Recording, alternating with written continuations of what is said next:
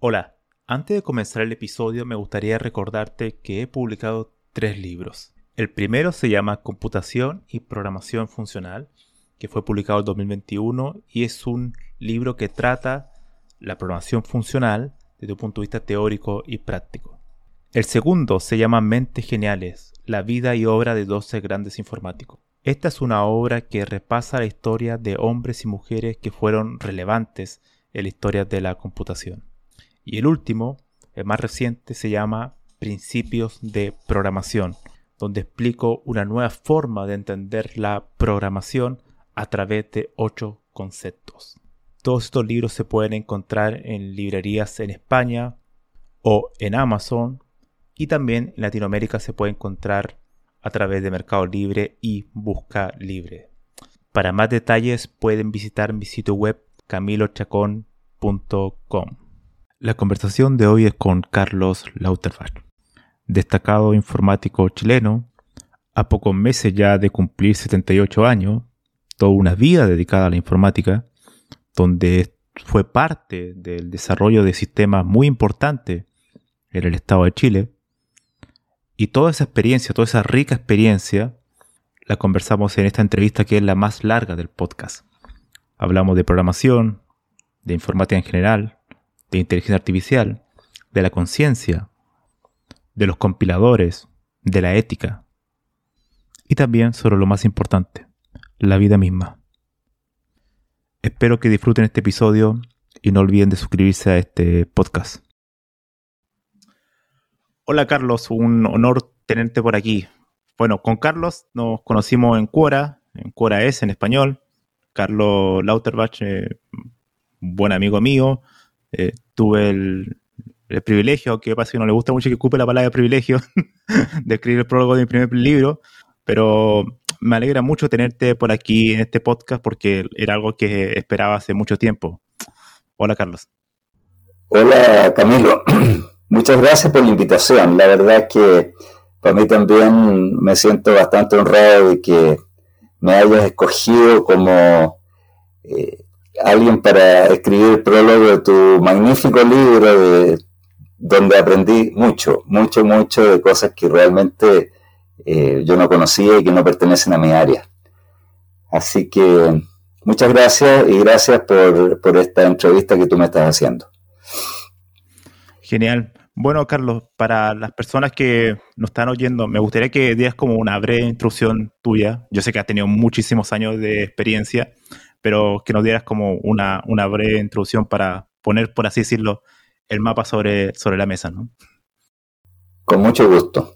Mira, eh, yo ingresé eh, a la universidad en el año 1963, eh, a la Universidad Católica, y ingresé a la escuela de física. La verdad que yo que me gustaba mucho la física, me gustaba mucho la experimentación y esas cosas pero eh, yo tengo, tengo una, ¿cómo se llama? Una, forma de, ver la gente y la forma de interactuar con la gente. Y tuve un evento muy antipático con, eh, con, un, con una persona, un profesor dentro de la facultad, y eso me hizo retirarme de física y ingresar a ingeniería química. Ingresé en ingeniería química, comencé eso y la verdad que no me gustó. No me gustó para nada. Y en paralelo con, mientras estaba en, ingeniería química y mientras estaba en el segundo año de física, eh, un compañero mío de colegio estaba metido en, computación. Él eh, tenía su cargo o tenía muy, tuvo muy buen acceso al computador de la católica en ese tiempo, que era una máquina bien pequeña, ¿cierto? un IBM 1620 que tenía 20 kilodígitos de memoria. ¿En qué año estamos hablando, Carlos? ¿Qué año estamos hablando del año 1964. Vale. No, ok. pensé que lo había dicho, pero lo repito ahora, sí, 1964. Yo entré a la escuela, entré a, a la universidad en el 63. La cosa es que eh, me, presentó esta máquina, ¿no? Yo muy, escuchaba muy misteriosa, y, claro, me enseñó lenguaje máquina. Era un computador decimal, por tanto el lenguaje máquina era muy simple, pero me quedé encantado con eso. Y conociendo el computador y conociendo eso, yo dije, por aquí va mi camino. Y ahí me cambié de carrera por segunda vez, que ahí me saqué, me cambié de ingeniería química a ingeniería mecánica industrial, donde estaba un grupo de amigos conocidos y además eh, yo tenía entendido que ingeniería mecánica era de todas las ingenierías la más simple, la más fácil, la menos exigente, y entonces iba a tener mucho tiempo para dedicarme a la computación en todos estos cambios de carrera, el primero de, física a ingeniería química, de ingeniería química a ingeniería mecánica, no perdí ningún semestre. O sea, yo me cambié de segundo de, física a tercero de ingeniería y de ingeniería química a cuarto ingeniería mecánica. O sea, la verdad que estudiando un poquito en verano, con eso me las arreglé. Y tuve la suerte eh, durante los estudios de ingeniería que eh, hubo un intercambio con la Universidad de California y hubo un intercambio que se llamó el Plan Chile-California. Y en ese contexto, la universidad, tengo entendido que de Berkeley, eh, mandó un profesor a Chile quien dijo que iba a dictar un curso de Assembler, Assembler del mismo 1620. Desgraciadamente yo no pude asistir a ese curso, pero luego que este señor se fue, él dejó parte de su trabajo, que era una caja de tarjetas perforadas, digamos, con un programa escrito en Assembler. Y él para enseñar Assembler decidió que lo más adecuado era escribir un compilador de un lenguaje que él creó en el momento y que lo llamó lenguaje UC, en eh, honor a la Universidad Católica. Ahí yo tomé este trabajo inconcluso, que era un lenguaje eh, muy simple, y estudié el compilador, cómo funcionaba y quedé absolutamente encantado con las cosas que se podía hacer. Quedé encantado con las estructuras de datos que él había construido, pilas, colas, tablas de símbolos, eh, tablas de decisión, un montón de cosas que yo en mi vida no había visto. Y bueno, tomé ese, ese programa, lo extendí y lo convertí en un lenguaje eh, de estructura de bloques, con funciones con parámetros, con funciones recursivas. Y ahí nos juntamos nuevamente con este compadre que yo te dije que al comienzo él eh, me enseñó el acceso a esta misma máquina, me enseñó el lenguaje máquina, y entre los dos dijimos, bueno, eh, tú escribes el compilador, me dijo, yo hago el runtime, hago el input-output, y un tercer compadre eh, dijo, ok, yo escribo la documentación. Y así entre los tres, en el plazo de unos dos años, construimos un sistema de programación completo eh, con input-output, con funciones trigonométricas, con funciones de logaritmo y todas las cosas que necesita un lenguaje eh, para ser utilizado en el área de la ingeniería.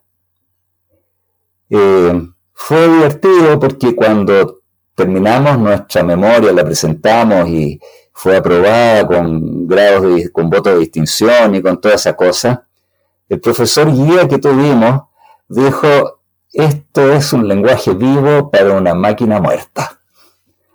Así que eso fue, eso fue mi, título, mi, eh, tesis de, grado de, ingeniería. Y justo después, ya en el año 69-70, yo me recibí en el año 69, en el año 70, junto con el advenimiento de la unidad popular, eh, mucho, mucha confusión. Llegó también a la Universidad Católica un computador nuevo, eh, una máquina bien novedosa, una máquina Brooks, eh, que era orientada a una máquina COBOL en realidad. Y por otro lado, ahí ya se montó, empezamos a montar trabajo, empezamos a hacer trabajos para, para la industria, para el exterior, y se formó el centro CECICO, Centro de Ciencias de la Computación, en ese momento se llamaba, y yo asumí ahí como director académico y empecé a dictar clases de las cosas que yo he aprendido como autodidacta. Empecé a hacer clases de estructura de datos, eh, se me ocurrió eh, cómo, eran, cómo eran los programas estructurados, y etcétera.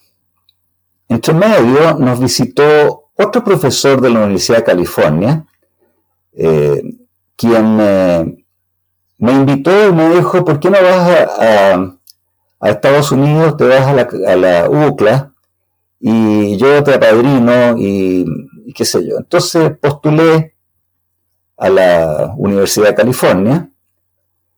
Entre medio me tomé la libertad de tomarme un año de hipismo, ¿cierto? Y bueno, lo que hicimos fue con un grupo de amigos viajar a California, pero en un velero.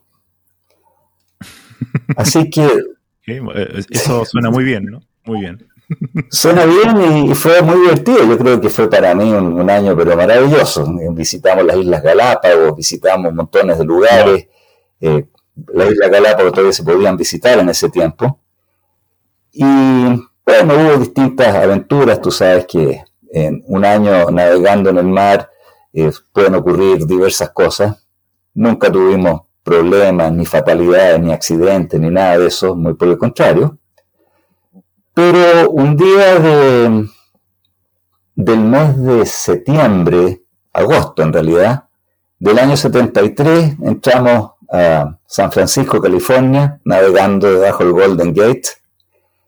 Y de ahí me fui a Los Ángeles, donde estaba también mi hermano haciendo un magíster en ingeniería mecánica, eh, otro hermano, porque el otro era ingeniero químico. Y ingresé a la, a la UCLA a hacer un magíster. Y ese magíster fue bastante exitoso, tuve muy buenas calificaciones, eh, fui muy apreciado por los profesores, yo aprecié mucho a los profesores. Y eso siguió, cuando terminé el magíster, yo siempre me gusta contar esto, yo quería seguir con mi vida de hippie, ¿cierto? yo había hecho el acuerdo con alguien en Costa Rica que yo me iba a juntar al barco que él estaba construyendo para viajar a, Nueva Zelanda y luego de ahí a Australia. Entonces, fue justo la época ¿no? en que eh, la computación comenzó a surgir y a sonar en distintas partes. Y ahí me hice muy amigo de quien fue, era el director del Centro de Computación de la Católica de Río. Y también conocí otros profesores que eran de la Universidad Estatal de San Pablo. Y en una de estas comidas, de, de estos juntos de amigos, eh, este tipo de la católica me dice, y cuando tú llegues a Australia, ¿qué lo que a hacer? Bueno, le dije, tengo un magíster en informática y llegaré a algo y algo podría hacer iré a alguna universidad a hacer clases, qué sé yo. Y me dijo, no, amigo, no, no, la cosa no es así. Tú al llegar a Australia vas a decir, eh, tanto, hola señor, yo soy magíster en computación. Y ellos te van a decir, ay, tanto gusto, yo soy carpintero. La cosa no es así, me dijo. Si tú quieres dedicarte a hippie y llevar una vida como a ti te gusta, tienes que tener un doctorado. Entonces me quedé pensando un rato, yo creo que no fueron ni 10 minutos y le dije, sabéis, tenéis toda la razón. Al otro día le escribí a mi amigo de Costa Rica y le dije, sabes, eh, cancelo mi, eh, mi viaje contigo y me dedico a hacer un doctorado. Y así llegué a hacer un doctorado, terminé mi doctorado en, en un tiempo bastante breve. Mi profesor guía me decía, yo quiero que tú termines rápido y te vayas a Chile, tú no tienes nada que hacer aquí. Entonces, ¿perdón? ¿Por qué motivo te dijo eso? Porque él sabía que, en Chile estábamos en, paños menores, ¿no es cierto? Y que yo iba a poder ir allá a hacer un gran aporte y mm, que no, no, tenía mucho sentido que yo me dedicara a la investigación en Estados Unidos, ¿no es cierto? Y dejara votado el país, porque él fue a Chile precisamente para promover la informática. Entonces él quería que su gestión eh, fuera positiva en la universidad que él había visitado. Claro. Así que ahí yo... ¿Perdón? disculpa, me gustaría hacerte una pregunta. Dijiste que en, ese, en ese entonces estaba como surgiendo la informática, ¿no? Em, ¿En ese momento eh, ya existía la facultad de Computer Science en Estados Unidos o estaba recién, llevaba muy pocos años eh, que se había... Llevaba varios años, llevaba varios años y en ese sentido yo tuve la gran suerte de realmente ser alumno de las vacas sagradas que había allá. Porque digo vacas sagradas con mucho respeto, ¿no? Mm. Eh, yo fui alumno de Leonard Kleinrock, que es el creador de, de, la telefonía celular, se puede decir, y uno de los creadores de la Internet. Eh, fui alumno de dos señores europeos, Antonín Svoboda y Algirdas Avicianis, que fueron los creadores de la computación tolerante a falla, y del chino Chu, que era eh, especialista en, memorias, en, distintas cosas de, materia de hardware. Así que en ese sentido fue muy afortunado con los con realmente las vacas sagradas, eh, gente que eran científicos o sabios como los de antes. De eh, hecho, no, sé si alguna vez tuviste la oportunidad de cruzarte con Donald Knuth. Con Donald Knuth, sí, en, más de una oportunidad me, crucé con él. Wow, Sí. Y fue una cosa divertida también, porque eh, una, un profesor que tenía que era muy loco, era muy loco, él tenía una, qué sé yo, una eh, serpiente cascabel en su casa de, mascota, y tenía un pulpo de mascota, o sea, puedes imaginarte, eh, no, era, no, era, de este mundo. Entonces él me prestó un, eh, un armonio, un armonio que es un, un, órgano con lengüetas, más parecido a un acordeón que a un órgano. Y yo le dije, yo lo reparo, pero necesito ciertos materiales. Entonces me dijo, mira, aquí cerca de la casa hay un taller de organería, un tipo que fabrica órganos. Así que partimos para allá para pedirle si tenía unos, cueros, unas cosas que necesitábamos. Y él estaba fabricando un órgano bastante lindo, órgano pequeño. Y yo me quedé mirando y dije, oye, que este órgano pequeño, eh, tan bonito, eh, Sí, me dijo, este lo mandó a hacer eh, un profesor de Stanford. Entonces, ¿qué profesor de Stanford? Creo que era Stanford. ¿Qué profesor de Stanford? Le digo yo. Donald Knuth, dice. Y, claro, Donald Knuth tenía en su casa un, espacio de música y qué sé yo. Y Donald Knuth fue muchos años, fue muchas veces a, la UCLA a dictar charlas. Y ahí este profesor amigo me dijo, lo que pasa es que Donald Knuth eh, dice, voy a, la, voy a Los Ángeles a dictar una charla, entonces la, la UCLA le pagaba el pasaje, pero lo que él realmente quería hacer era ver el avance del órgano que estaban fabricando al lado de la casa de mi amigo. Así que como dicen, sí lo conocí, lo conocí poco, eh, tuve una o dos conversas con él, pero pero más en el plano de lo humano y, no en el, plano de lo, de lo informático. No, extraordinario, porque de hecho fue uno de los, de, los personajes ¿no? que añadí en uno en mi segundo libro, ¿no? De las mentes geniales de la, de la informática. Y claro, entonces cuando me contaste esa anécdota hace un tiempo, quería preguntártela ahora porque para que nuestros oyentes también la, las conocieran, ¿no? Porque no todos los días se conoce a alguien que lo, que lo pudo, pudo interactuar y lo, y lo conoció, ¿no? Y lo conoció, claro, y, en, en, una situación tan, eh, para académica, digamos, ¿no es cierto? Porque él estaba ahí por su órgano, él no estaba ahí por pagar, bueno, obviamente que también estaba para dar las charlas, o sea, démosle mucho crédito a la parte académica de, ¿quién, soy yo para criticar, todo lo contrario, yo habría hecho exactamente lo mismo. Y claro, Entonces, ya, que estamos hablando, y él, él, bueno, dio estas charlas varias veces en... Eh, en una actividad que había en la UCLA en ese tiempo, los días miércoles en la tarde, eh, siempre había un seminario en, el aula magna, del, o el aula, digamos, de la, del departamento de, computación, y eh, siempre se asistía a estas charlas.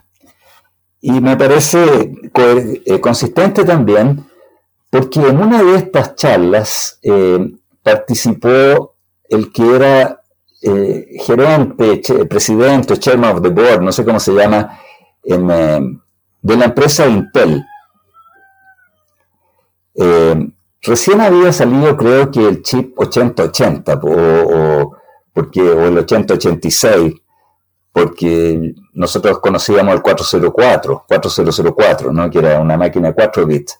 Había salido la primera de 8 o la segunda, no recuerdo. Y uno de los, de los asistentes a la, a la charla le pregunta eh, al, a este señor, no recuerdo su nombre, y le dijo, ¿cómo visualiza usted los computadores en el año 2000? Estamos hablando del año 1975. Entonces él dice, eh, sin mucho temor a equivocarme, dijo él, yo creo que en el año 2000 los computadores van a ser del tamaño de una billetera. Probablemente usted lo va a poder tener en la mano. Eh, muy posiblemente usted se va a comunicar con esos computadores hablando y su capacidad de cálculo va a ser por lo menos la que tiene la, instalación del IBM 390 que está aquí en el campus. Wow. Plop. Se equivocó la paloma porque en realidad no fue en el año 2000, sino que fue en el año 2010 en que apareció todo eso. Pero yo decía, chuta, puede ser, puede ser, ¿no? La verdad. Y fue, así fue. Wow, extraordinario.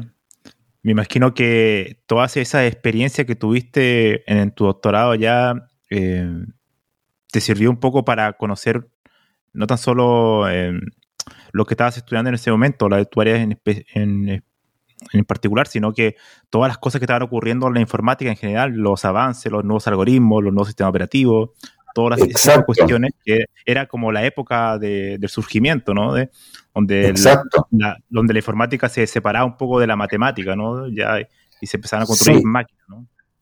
Mira, en ese tiempo uno de, que también fue uno de los profesores míos, eh, estaba diseñando un sistema operativo que se llamaba Locus, eh, y que era un sistema operativo que estaba distribuido entre 20 máquinas. Ellos tenían, eh, tenían como 20 o 30 VAXes pequeñas funcionando, donde tenía un sistema que era como migrante.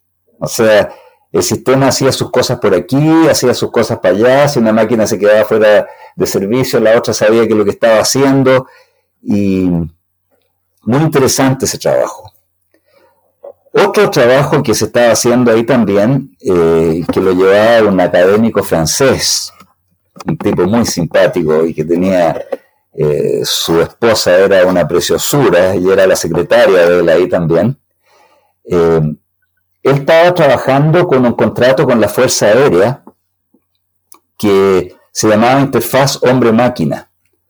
Y ellos estaban experimentando con eh, la capacidad de poder poner electrodos en la cabeza, no metidos adentro del cerebro como ahora, sino electrodos más bien como de los encefalogramas, eh, de manera que eh, ponían a un tipo en una silla, empezaban a ver chispas de luz, había distintas escenas de luz y que se de repente saltaba una luz roja, ¿no es cierto? Y en la consola del computador aparecía rojo. o de repente aparecía una luz verde y en la consola del, computador inmediatamente escribía verde. Y era un, lugar bastante especial porque decía eh, en la puerta con letras no sé cuánto, em, en este laboratorio está autorizado eh, el consumo de drogas.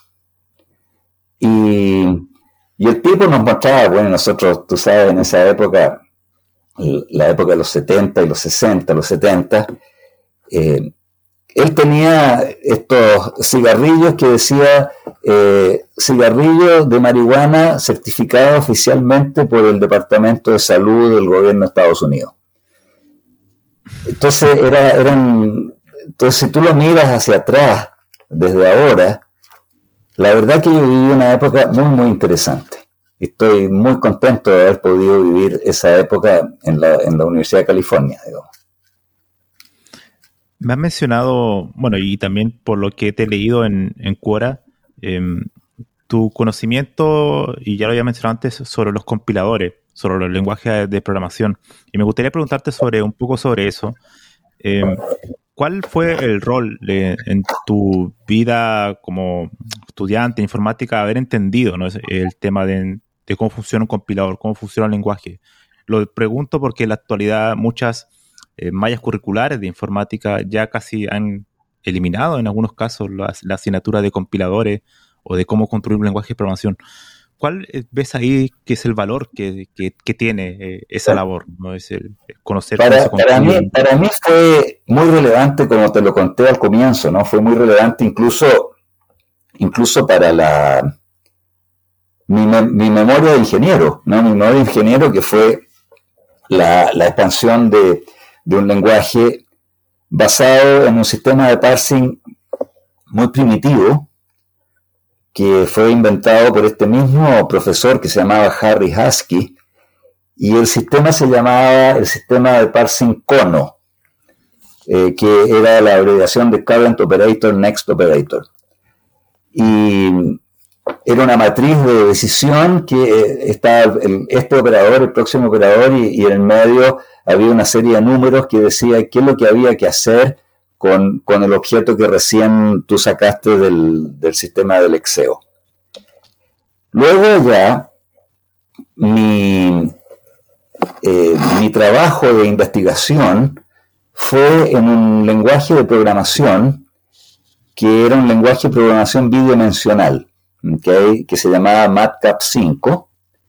El lenguaje MATCAP era un lenguaje que fue desarrollado en, los Álamos para los físicos cuando para el desarrollo de la bomba nuclear. ¿okay? O, después de, eso, porque durante el desarrollo de la bomba nuclear estos, en los computadores eran todavía fantasía. Sí. Y ahí uno de mis profesores me estoy desviando un poco de tu pregunta, pero quiero ponerla en contexto. Sí, sí, sí, no, está bien. Eh, uno de mis profesores, eh, recién apareció el, la idea del parsing eh, left to right, LR, los sistemas LR, que el cono también es un sistema LR, y tengo entendido que esto fue una creación de Donald Knuth, pero no, no podría decirlo, porque después intervinieron personas como Dirimer y otros, otros señores. Y uno de mis profesores, que se llamaba David Martin, él desarrolló un, generador de parseadores basado en las gramáticas tipo SLR1. ¿okay? SLR1, Simple left to right eh, with one look ahead, o sea, eh, de izquierda a derecha, pero siempre mirando para adelante un símbolo adicional. Eh, a mí, y eso es lo que utilizamos también para escribir el, compilador del lenguaje MATCAP. que Ahí yo tuve a mi cargo dos alumnos de Magister que también eran compañeros míos de la Católica, y ellos escribieron el generador de código para, para eso yo hice el parsing. Y otro, otro alumno hizo todo lo que es runtime, manejo de, conjuntos, manejo de, estructuras de datos producto cruz y otro, otra sutileza que ese lenguaje tenía. Y eso me dio como eh, es un área que a mí siempre me interesó mucho. Cuando volví a Chile, eh, tuve que volver a la, católica, eh, me hice cargo de la, primero de la dirección académica y después de la dirección del departamento de, del centro de computación de la católica, de computación de, de la Escuela de Ingeniería. Y ahí tuvimos un, la suerte ¿no? de que se, eh, se, le asignó a la Universidad Católica, sin licitación, eh, la construcción del sistema del registro civil. Y estábamos naturalmente con, escogimos la máquina que iba a ser para allá, nosotros decidimos que eh, la máquina adecuada era un Digital Deck 10. Eh, ahí yo diseñé una red de computadores, una, red de, terminales, pero yo pensé que lo adecuado era hacer una red de terminales inteligentes. Es decir, terminales que fueran programados. Eh, en la máquina misma iba a correr una, una pequeña máquina virtual en cada uno de los computadores y los, eh, los programas iban a ser cargados remotamente desde el computador central. Para eso era necesario diseñar algunos lenguajes, ¿no? Y se diseñó un lenguaje eh, imperativo, porque mi opinión era que eh, el programador tenía que intervenir lo menos posible. Entonces se hizo un sistema que eh, definía la interacción del usuario mediante un autómata para el cual se escribieron unos compiladores y todo lo que estaba entre la pantalla y el teclado hasta el, el, interior del computador iba a tener que ser una caja negra que el programador no iba a tener acceso. Entonces nosotros teníamos por un lado eh, una interfaz inteligente y por el otro lado una estructura muy semejante a lo que hoy día se llama microservicios, ¿okay? a pesar de que esos microservicios no eran programitas sueltos, sino que eran pequeños párrafos dentro de unos mamuts de programa COBOL. Y después tomando esa idea, eh, nos contrataron digo, nos contrataron porque era, eh, ya no estábamos en la Universidad Católica, sino que éramos ya una empresa independiente, nos contrataron para hacer el sistema de negociación de la Bolsa de Comercio Santiago. Entonces yo dije, vamos a aplicar el mismo método y desarrollé y diseñé un lenguaje de programación muy semejante al COBOL, pero usa un dialecto de COBOL. Tiene semejanzas de COBOL, porque tú para sumar decís add y para restar se decía subtract. Y eso para que fuera familiar entre los, programadores que estaban en, ambos extremos. Y llegué a la conclusión de que no es buena la programación por eventos, sino que yo pensaba que era mejor tener una una programación de otro estilo, más parecido al COBOL, que tenía una sentencia wait y después una sentencia case, digamos, para, para ver qué es lo que era el evento que estaba, y poder mantener un flujo de control ordenado en lugar de eh, pequeños demonios que saltan por aquí y por allá. Pero en el intertanto, el, el sistema de desarrollo de lenguajes y la construcción de compiladores ya se convirtió más en una cosa rutinaria, o sea, ya no era novedoso. Yo creo que hoy día, con, la, eh, obviamente con el respeto que se merece, eh, cualquier persona es capaz de escribir un compilador si se la, si se la propone. Y además, el, el sistema de la construcción de lenguajes y, y que es un problema resuelto, ¿no es cierto? Y que es un nicho muy pequeño. Y yo creo que la computación esa parte ya la resolvió. y ahora estamos bien metidos en lo que es el procesamiento del lenguaje natural. Yo creo que, es una, que, usa técnicas muy diferentes a las técnicas que son totalmente eh, eh, prefijadas y totalmente, ¿cómo se llama esta cosa? Eh,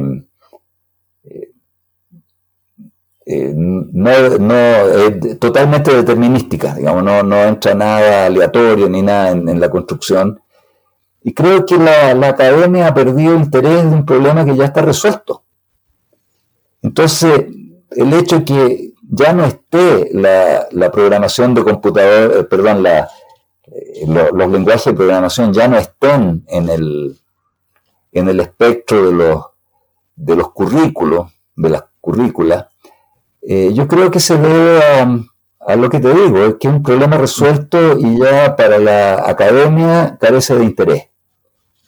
Más bien el interés está orientado hacia otra cosa.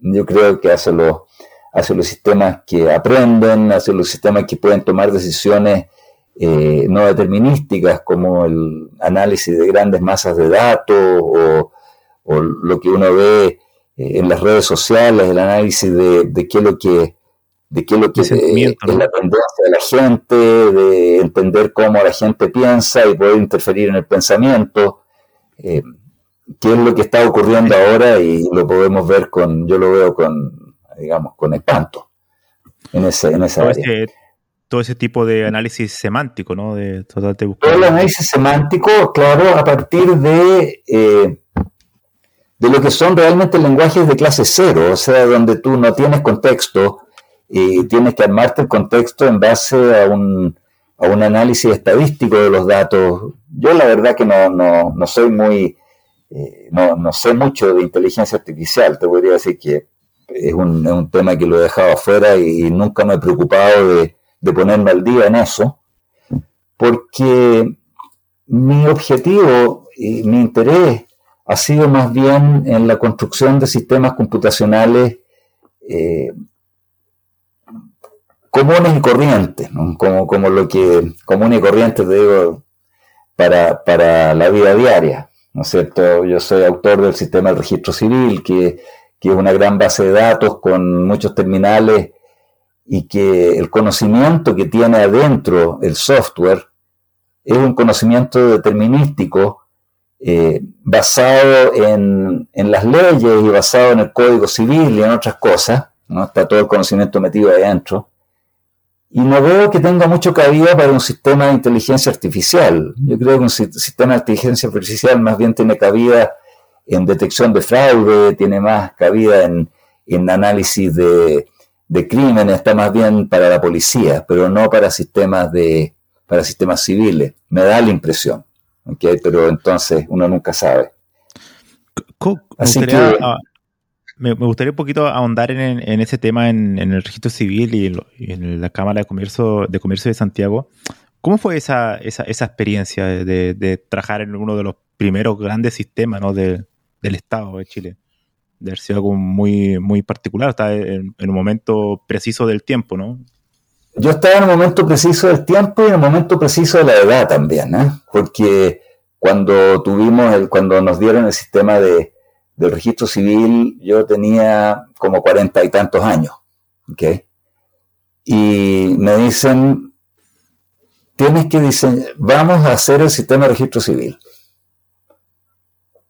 Entonces digo, ¿qué me han dicho? O sea, vamos a hacer el sistema de registro civil, pero ¿de qué disponemos para poder hacerlo? Eh, desde el punto de vista, obviamente, eh, de, desde el punto de vista informático, digo yo, ¿no? Y me di cuenta que no disponíamos de nada. O sea, decidimos una máquina que, la, conocimos, la conocimos muy bien porque en la católica eh, en algún momento se adquirió un DEC 10. No sé si tú estás familiarizado con esa máquina, ¿no? Pero es una de las máquinas históricas, digamos, ícono. Vale. Y entonces yo dije, bueno, aquí vamos a tener que hacer un sistema de comunicaciones, vamos a tener que hacer una red de computadores. Eh, yo quiero, yo tenía la, facultad de decir, yo quiero que la cosa sea así, y, eso pucha, cualquiera se da una piedra en el pecho y le digan, yo quiero que el sistema para, llevar a un hombre a la luna sea así, imagínate, o sea, eh, no sé, mucho, mucho, mucha responsabilidad también. O sea, había, estaban los recursos disponibles, ¿no? Económicos. Estaban los recursos disponibles, estaba la plata, la plata estaba limitada. Eh, yo me acuerdo que tuve un... El director del registro civil eh, fue un... Bueno, éramos muy amigos, ¿no? Fue un... Entonces eh, yo le decía, este sistema va a costar, este sistema cuesta más de un millón de dólares. Entonces me decía, tú estás loco, no hay un millón de dólares. Pero es que no se puede hacer por menos. Entonces me decía, bueno, entonces se lo damos a la Universidad de Chile. Le dije, bueno, veremos qué es lo que hacemos. El sistema finalmente costó un millón de dólares, ¿ok? Pero, pero él me decía, si yo voy donde la ministra de Justicia le digo necesitamos un millón de dólares, me va a mandar a la mierda, me decía él, ¿no? Claro. claro. Entonces, bueno, eh, bueno, lo hacemos con menos. Ahí eh, la católica también se asoció con la empresa Sonda. Porque, bueno, teníamos que hacer como te digo, una red de computadores inteligentes, de terminales inteligentes. ¿Cómo lo hacemos? Bueno, ahí junto con uno de los ingenieros de sonda entramos y diseñamos finalmente eh, una, una, una, terminal digital que se llamaba BT103, a la cual eh, se le agregó un, un, micro, un microcomputador que era un PDP-11 LSI, LSI porque era Large Scale Integration en ese momento, uno de los primeros computadores funcionales, eh, microcomputadores funcionales, y le escribimos un sistema operativo a esa máquina y le escribimos un, el sistema operativo era un era esencialmente un intérprete de, de un autómata y esa máquina tenía que tener cinco terminales esclavos, los cuales eh, eran los cinco, o sea, era un, era un, eh, un sistema operativo multiproceso que iba a atender cinco sistemas semejantes. Los programas eran pequeños, eran, eran programas escritos en este lenguaje que yo te mencioné más temprano, y funcionaban como applets, y que estos iban a ser descargados desde el computador central y que el sistema iba a disponer de un cache, un caché de, programas y un caché de descripciones de registros y, etcétera, eh, que iban a ser buteados y que iban a estar dentro de la máquina mientras duraba, mientras la máquina estuviera encendida, eh, todo sobre una red que no existía, entonces tuvimos que desarrollar, eso lo hizo Sonda, una red multipunto eh, asíncrona, para lo cual hubo que reprogramar el frontend de comunicaciones del DEC 10. Además, eh, íbamos a usar un sistema de mensajería, como, como ahora son una, una suerte de application server Mm, manteniendo las proporciones, eh, que iba a correr dentro del DEC 10 con un producto que se llamaba MSS, el Message Control System, y cuando ya se, habló de esto y se habló con la Digital, la Digital decimos, dijo, se vende todo excepto el Message Control System. Entonces, tuvimos una reunión muy, muy eh, espesa con, la gente de Digital en Estados Unidos y le dijimos, si no hay Message Control System, no hay negocio con ustedes. Entonces dijeron, ok, hay Message Control System, pero se lo vamos a entregar en el estado en que se encuentra y nosotros no asumimos mayor responsabilidad.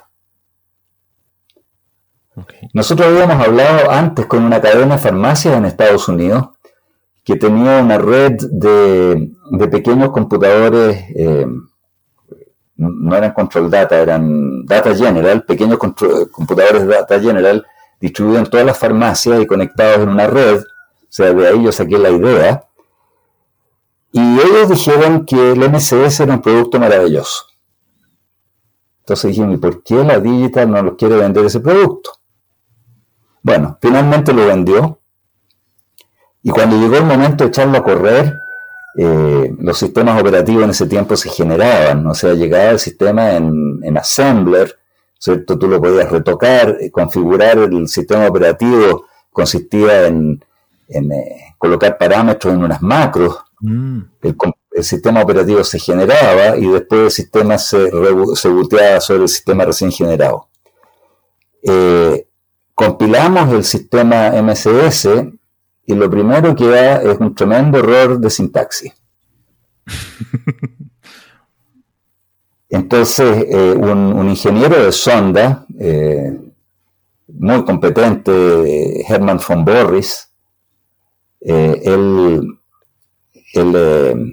empezó a revisar y nosotros empezamos a revisar también, porque empezamos a ver juntos ese programa, y decía, el error de sintaxis decía, eh, este error de sintaxis intencional.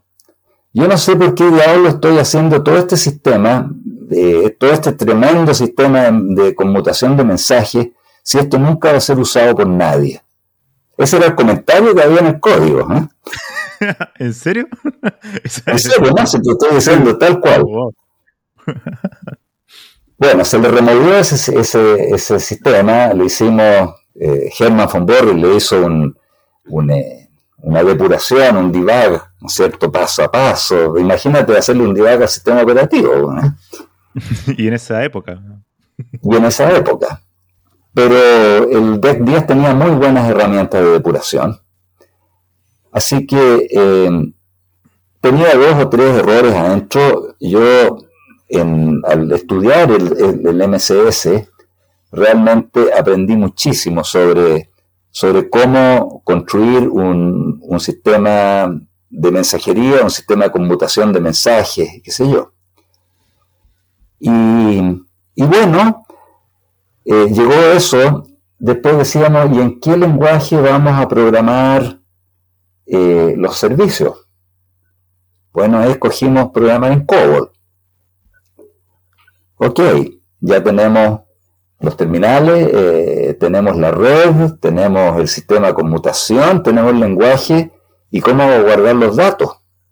Porque eh, los sistemas de administración de base de datos de ese tiempo eran absolutamente no confiables. Que eh, tú, no había buen control de recursos, no, no había buena forma de, de sistema de exclusión mutua o tú sabes, el locking, eh, la reserva de recursos, los encolamientos de recursos, todas esas cosas, ¿no? Las transacciones seguras no, existían, ¿no? Las transacciones seguras no existían. Entonces, eh, bueno, siempre voy a estar hablando de mí porque desgraciadamente la cosa, o afortunadamente la cosa fue así, ¿no? Yo diseñé un administrador de base de datos que tenía dos tipos de tablas. Tenía tablas que eran de acceso directo y tenía tablas que eran eh, de acceso por hashing. Y con el sistema de... y tenía y se le agregó eh, dentro del diseño eh, un mecanismo de tener imágenes previas e imágenes posteriores de todos los registros, de todos los, de todos los, lo que yo no sé cuál es la nomenclatura en castellano, pero que era eh, before imaging y after imaging. Me imagino que imágenes previas y imágenes posteriores es una buena cosa. Entonces teníamos la capacidad de hacer roll forward y de roll backward. Eh, la cosa es que este sistema operativo, este, este sistema administrador de base de datos, lo escribimos primero en, eh, en Bliss, Bliss que era un, eh, lenguaje funcional, que para ti los lenguajes funcionales creo que son, eh, tú te peinas con ellos ahora. Eh, lo hicimos eso y después llegamos a la conclusión, o nosotros no lo entendíamos muy bien los lenguajes funcionales, o llegaron puntos de, que nosotros no, no pudimos resolver muy bien, entonces decidimos reescribir el sistema administrador de base de datos eh, y lo reescribimos en Assembler del DEC 10. Y bueno, echamos a correr el sistema con eso y tuvimos algunas, algunos, algunas catástrofes, como se puede decir, ¿no es cierto? En ese tiempo los discos solían tener head crash y esas cosas, ¿no es cierto? Eh, en que toda la información del disco se perdía. Y, pero nunca no, No, no, había sistema de redundancia, ¿no? No, para nada. O sea, o sea si, si es que hubiera habido, no teníamos cómo pagarlo. ¿Cierto? Aquí, teníamos drive de disco, cada uno de 200 megas, eh, o, de, sí, ni siquiera 200 megas, no eran discos pequeños. Eh, no recuerdo la capacidad de cada disco. Eh, y estos discos, eh, teníamos un disco de repuesto, un disco para el sistema operativo y creo que cuatro o cinco discos para tener la base de datos de todos los chilenos. Y una vez, una vez hubo un tremendo head crash donde uno de los discos realmente se hizo mierda perdona el, el vocablo, digamos. y entonces, eh, bueno, se usó el disco de repuesto, la máquina, el, disco, el, drive completo de repuesto. Y bueno, yo, yo, llegué ese día, creo que llegué un poco tarde al registro civil y el, el programador ingeniero, o sea, yo creo que un, sería un, eh, un insulto llamarlo eh, programador nomás, porque era un tipo realmente brillante, estaba pálido, pálido, pálido como, un, como una cebolla partida por la mitad. Y yo le dije, bueno, ¿por qué estás así? ¿Qué te pasa? Estaba tiritando. ¿Qué te pasa, bueno? Le dije. Me dice, eh, tú sabes que se rompió un disco. Sí, le dije, yo sé que se rompió un disco. Y que usamos el disco de repuesto virgen. Sí, yo sé. Y tú sabes que eh, yo hice el sistema de roll forward. Sí, le dije, yo sé que tú hiciste el sistema de roll forward. ¿Qué pasa? ¿Sabes una cosa? Eh, me pongo muy nervioso para decirte esto que te voy a decir. Bueno, ¿qué pasó? Pues. Funcionó, me dijo. Funcionó, el disco se puso al día. Bueno, qué bueno, pues le dije, pero si eso es lo que tenía que hacer. Sí, lo sé, pero es que yo nunca lo había probado.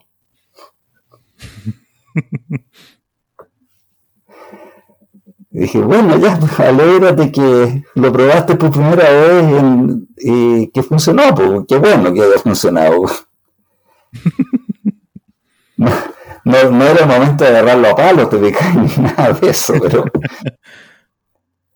pero como te digo, eh, en ese sentido nosotros tuvimos que hacer, eh, fuimos bien precursores en esa cosa, y a nosotros nos dijeron que estábamos locos, que cómo pues, se nos ocurría poder hacer así eso, y que cómo podían entregarle eh, toda la responsabilidad de una cosa así a un compadre, claro, que viene con su cartón de Estados Unidos, lo que tú quieras, pero que experiencia en esta no tiene ninguna. Te fijas que era el caso mío. Eso, eso me gustaría, me gustaría preguntarte, sobre todo hoy en día con, con esta batalla ¿no? de buscar la metodología de trabajo más adecuada para los proyectos software que se hacen cada vez más complejos. Me gustaría preguntarte, ¿cómo, cómo, era en esa época? ¿Cómo fue tu experiencia? ¿Cómo se organizaban en el equipo para resolver problemas técnicos que eran complejos, ¿no? Y tenían muchas limitantes de recursos, ya sea económico o de hardware, ¿no? ¿Cómo se organizaban? ¿Cómo era su manera de, trabajar en, ese proyecto? Bueno, precisamente por eso es que, y esto no, esto ya es, creación un poquito más colectiva, no es, creación pura mía, ¿no? Eh, hicimos, desarrollamos una metodología de desarrollo que permitiera fraccionar el problema en problemas pequeños. ¿okay?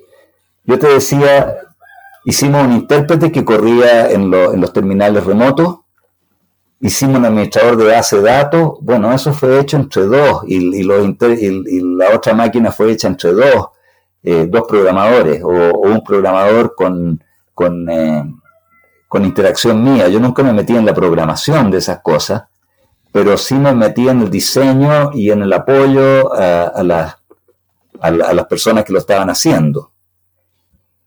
Y para desarrollar en COBOL, nosotros, yo impuse una metodología, eh, una nomenclatura muy, muy rígida. Los objetos tienen que tener este nombre, eh, los párrafos no pueden medir más de tanto, em, la, eh, las transacciones van a ser transacciones atómicas desde punta a punta, es decir, si tú quieres por ejemplo, establecer un matrimonio atómico. Primero vamos a leer un cónyuge, eh, vamos después en otra transacción el otro cónyuge, en otra transacción vamos a validar que se cumplan todas las reglas de negocio, que no podían estar casados antes, que, en fin, que tenían que ser de sexos diferentes, eh, una serie de cosas como, era el, como eran las el Código Civil y la legislación de, ese momento, y todo eso fue siendo incorporado dentro de estos pequeños trozos de programa. Yo creo que las transacciones del sistema de registro civil, eh, cada una de las transacciones atómicas no, no, excedían mucho más allá de, los 100, eh, 200 líneas de código, tal vez. Podría haber alguna que tuviera 300. Pero eran cantidades de programas que eran suficientemente pequeños para poder tenerlos bajo control y para poder hacer eh, eh, depuración y pruebas parciales. Decíamos, si esta, si esta pequeña transacción o este, pongámoslo en términos actuales, este microservicio funciona, no se toca más, ¿no es cierto? Y nos dedicamos al próximo. Eh, el sistema completo, yo no sé cuánto tiene, porque hoy día todavía es, igual, está en el mismo COBOL, está corriendo en otro hardware. Ya el administrador de base de datos que se construyó en ese tiempo fue reemplazado por, eh, por eh, un sistema SQL que se llama Non-Stop SQL. en una máquina tandem que hoy día se llama HP Non-Stop o sea, cambiamos la pero la arquitectura es exactamente la misma, mm. el código es exactamente el mismo, eh, bueno, con las modificaciones por, la por las variaciones de, de la legislación, obviamente. Y yo creo que el éxito de ese proyecto y también del proyecto de la Bolsa de Comercio se debió a que se estableció una metodología de programación eh, muy rígida. No sé si, algo, algo, muy como contrario a lo que hay hoy en día, que es como la metodología ágil, que, que más que nada como reza que todo puede cambiar constantemente, ¿no? Eso depende mucho del proyecto, me imagino. Bueno, por supuesto que puede cambiar, pero, pero tú no puedes cambiar con que una persona nació en cierta fecha o que una persona es delincuente o que una persona está casada o no está casada. O sea, el tipo de el tipo que tenemos ahí de, información es eh, muy estática. No así el sistema de la bolsa de comercio, que es otro, otro sistema eh, digamos, eh, también transaccional, más elaborado, como te dije yo, que el lenguaje de programación que, desarrollé para los terminales ya era bastante más eh, sofisticado. Si lo miras ahora, lo encuentras para decir, ay, qué cosa más, más básica, más ridícula, pero, pero en, ese tiempo, digo, en los años 90, eh, no había algo que fuese confiable, no había algo que fuese mantenible, en el sentido de que nosotros íbamos a contar con, en el registro civil teníamos el orden de 300 terminales y en la bolsa comercio yo creo que el sistema, cuando empezamos a trabajar, las pruebas masivas se hicieron con 400, 500 terminales. Entonces, em, no era posible tener un sistema en el cual tú vas a hacerle eh, un upgrade de software a los, a los distintos sistemas y tampoco iba a ser posible que en una oficina tú diseñaras cómo va a ser el sistema en seis meses más, sino que decidimos que un sistema tenía que ser incremental. Mm. Y para que un sistema sea incremental, tú, una de las soluciones que tenía Java, o que tuvo Java después, creo yo, era a través de los applets. Que, nosotros no se llamaba applet, nosotros le, pusimos otros nombres, nosotros le poníamos los mones, eh, pero, pero que es el mismo concepto. De hecho, a mí me criticaron mucho, me dijeron, pero ¿cómo puedes colocar un intérprete? Tú tienes que tener un programa compilado. Y le dije, yo no, no puedo tener un, sistema compilado, tendría que instalar un compilador en cada computador. Y eso no se puede. Eso se actualiza con disquete. Le dije, ¿sabes qué más? Tú no entiendes nada, Juan. Eso no se puede actualizar con disquete. Eso tiene que estar centralizado, ¿no es cierto? Y tenéis que tener actualización en línea, instantánea. Eh, esos son los conceptos que, en ese momento manejamos e introdujimos en estos sistemas, digamos. Una, una pregunta que me surge ahora, que probablemente a la gente que es nueva en informática o muchachos jóvenes que están recién comenzando, que los que ya tenemos experiencia o más o menos ya conocemos un poco la respuesta, pero me gustaría que tú se la explicaras, es que algunos dicen, por ejemplo, bueno, ¿y por qué estos sistemas bancarios o el sistema que tú tuviste en parte fuiste parte del proyecto, ¿no? El registro civil, la bolsa de comercio, fueron diseñados con lenguajes más antiguos. ¿Por qué actualmente que hay tanto eh, tecnología moderna, lenguaje nuevo, por qué eso no se cambian a tecnologías modernas así como, no sé, como para, hacerlo más, no sé, eficiente? ¿Qué, le responderías a alguien que, dijera eso? ¿Por qué eso no es posible hacer? ¿O por qué eh, ese código que fue diseñado hace décadas atrás se mantiene?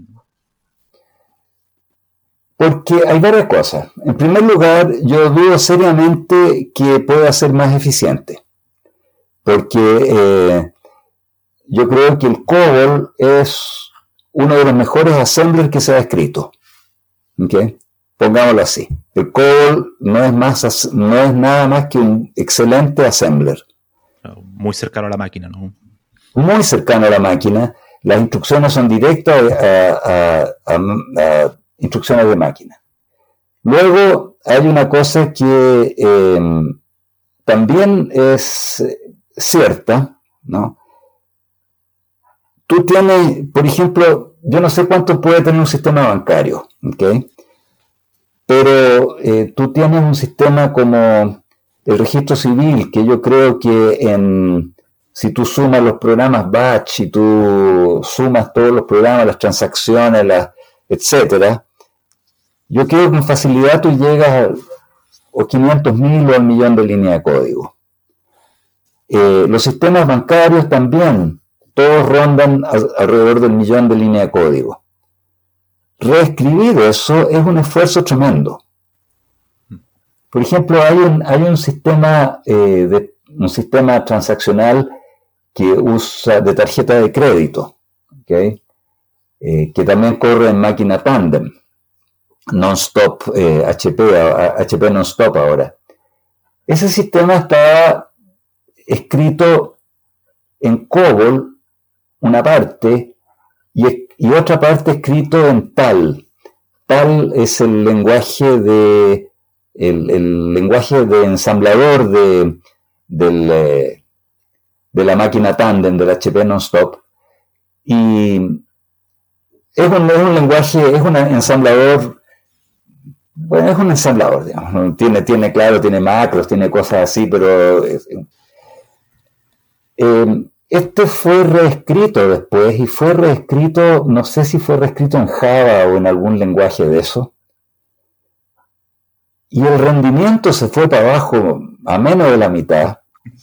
¿no? Y introdujeron cantidades de fallas que los sistemas realmente no eran tolerables. Bueno, yo creo que ahora después de 5 o 6 años, o 10, más de 10 años de, cambiarlo, ya los sistemas están establecidos. Y tú sabes que en un sistema de transacciones bancarias no puede haber ninguna falla, no puede haber una falla. Entonces, un sistema que funciona, eh, no veo que, que haya que cambiarlo.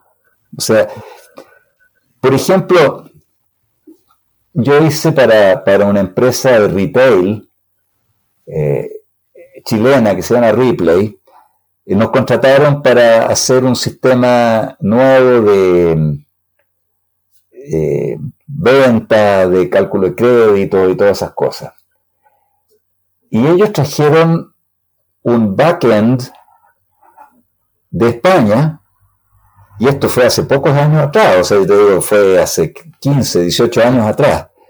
trajeron un backend de España y que estaba escrito en COBOL.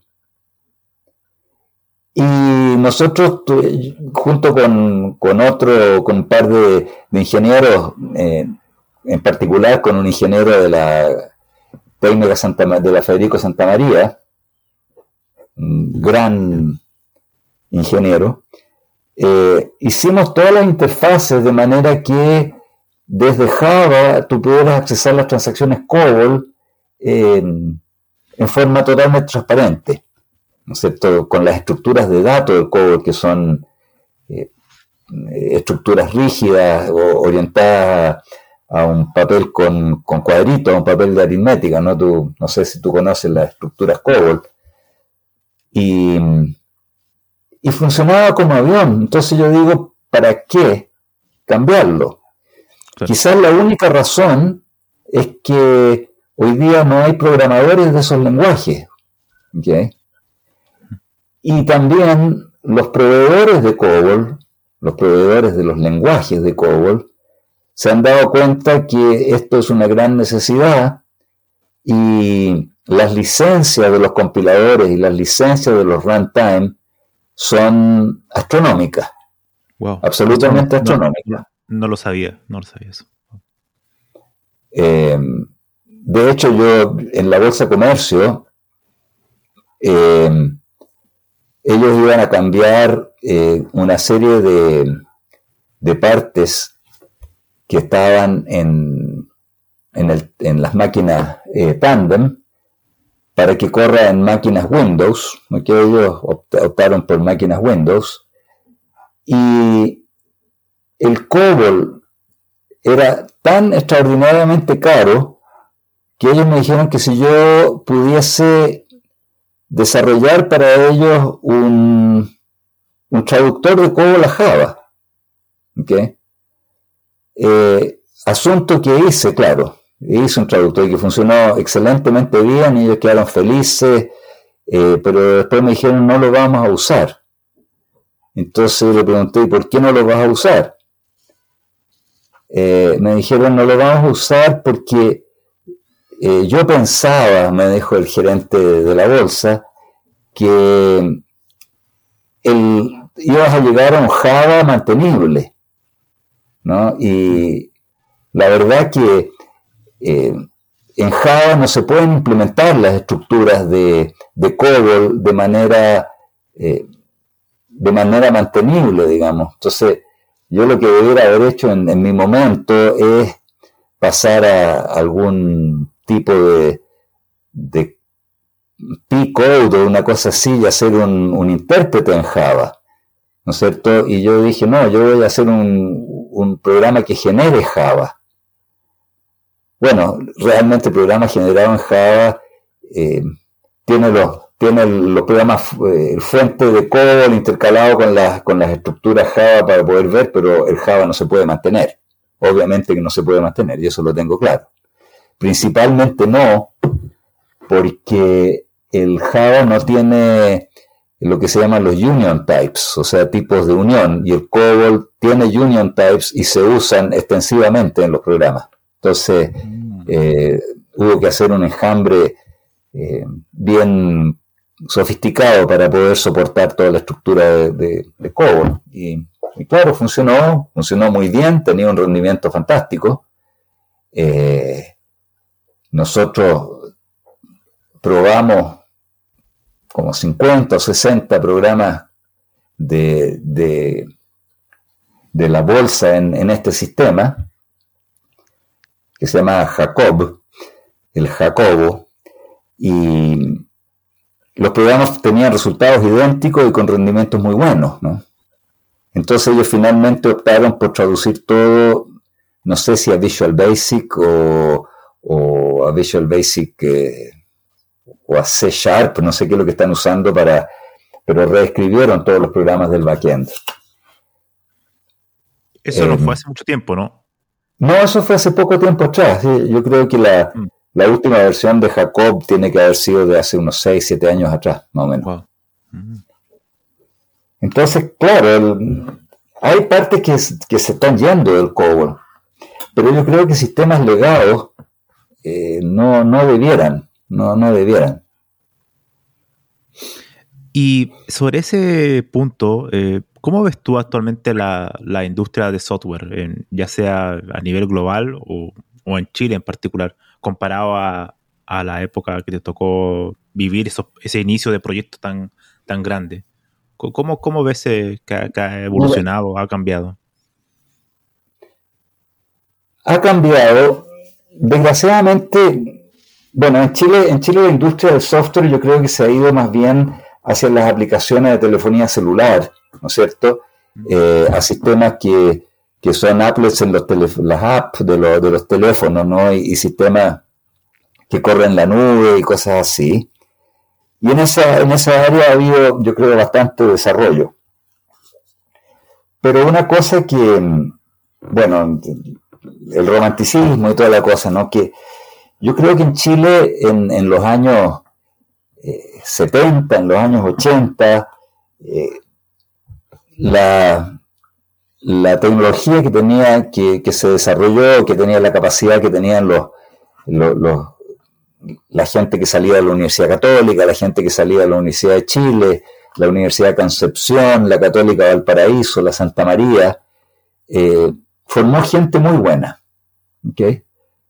Pero llegó a la conclusión de que no, no era acuerdo desarrollar en Chile. Entonces, eh, ¿qué es lo que llegó a Chile? ¿Qué es lo que inundó la industria o, los sistemas chilenos? El Oracle.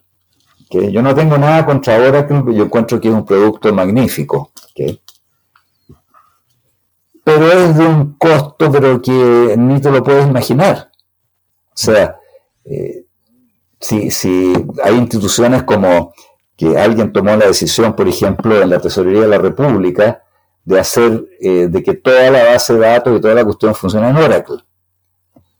Y ahí tuve yo una discusión con, un ingeniero, eh, doctor en informática también, que fue alumno mío y que fuimos socios, somos socios y que somos grandes amigos también, ¿no? En que él decía, para obtener eficiencia, eh, las transacciones tienen que estar al lado de los datos. Y yo le decía, no, yo le decía, los datos tienen que estar en la máquina donde están los datos y la inteligencia tiene que estar en la máquina donde está la inteligencia y no tenemos que mezclar las dos cosas. Bueno, ganó él, ¿ok? Ahora eh, la Tesorería de la República tiene todo, todo, todo escrito en PLSQL que hay muy poco escrito en Java. Efectivamente, la, eficiencia que tienen las transacciones de la tesorería son admirables, admirables, de, de buenas, pero están amarrados. No se pueden salir porque debe haber en PLSQL por lo menos unas 200.000 líneas de código escritas. Y que va creciendo, ¿Cómo?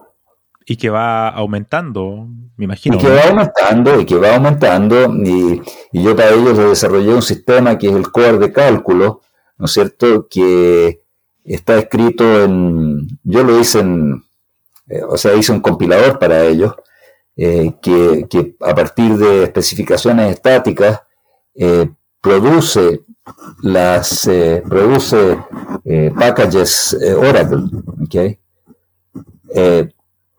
Pero están amarrados a todo eso. Y, es tanto, tanto, tanto el, código que está, y es tan enormemente caro las licencias anuales que ellos tienen que pagar. Eh, y quedaron amarrados. Y esto, esto es, si no me equivoco, eh, consecuencia, eh, yo creo que ocurrió durante el gobierno de, Ricardo Lagos, no estoy seguro, ¿no? Cuando, cuando se tomó algún compromiso estratégico de que las sistemas del gobierno iban a estar todas hechas en, en Oracle, no sé si todas, pero, pero mucho está hecho así. Creo que también tiene un acuerdo con, creo que también tiene un acuerdo con Microsoft, ¿no? Para todo que sea el sector público, que sea Windows, ¿no? Creo, ¿no? Exactamente, pero, pero Windows para, lo, para los terminales de los usuarios, Claro, es mucho más aceptable. Que, a mí eso me parece cuerdo, porque, porque entre, yo creo que entre el, Open Office, que es la alternativa, eh, funciona dignamente, sí funciona muy bien, pero, pero no lo puedes comparar con la calidad de Office y por otro lado, eh, no lo puedes eh, comparar tampoco con, el precio de, la alternativa Apple. Claro. Entonces, eh, puede ser, ¿no? Puede ser. Pero el hecho que te hayan dicho, nosotros vamos a comprar afuera porque considero que ustedes son, no, no son gente confiable, no hay que confiar en las grandes empresas, qué sé yo. Y con eso se echó a perder, o sea, no hay industria de software en Chile. Hay empresas de software que hacen productos muy buenos y, que uno se saca el sombrero. Yo veo las aplicaciones que hacen algunos compadres ahí, son maravillosas. Pero no es una industria de software, es artesanía. ¿Cómo, ¿cómo tú ves el... Sí, ¿cómo tú ves el, por ejemplo, muchachos que están saliendo la universidad y quieren hacer algún tipo de, de emprendimiento a, nivel de software, ¿tú crees que el área que se podría eh, ahondar sea solamente la inteligencia artificial en esta época o, tú crees que haya otro tipo de, de áreas? Yo creo, yo veo que si tú, que si ellos se dedicaran o, si se, se, crea, hay una necesidad, ¿no? Eh, las aplicaciones van más bien dirigidas hacia bases de datos que están en las nubes, y, aplicaciones que corren en los celulares. ¿okay? Yo creo que cada vez, eh, eso es lo más masivo. Y yo creo que aplicaciones que fuesen inteligentes en, eh, el área, en, esa área, eh, yo creo que pueden ser muy exitosas. ¿okay?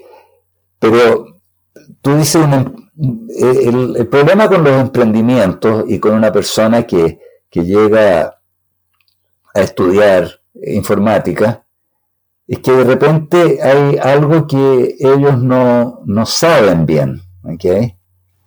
Y es que eh, lo relevante no es la aplicación escrita eh, en este o aquel lenguaje o o si es de inteligencia artificial o si no es de inteligencia artificial. Yo creo que lo relevante es poder descubrir un nicho de negocio. ¿okay? Claro.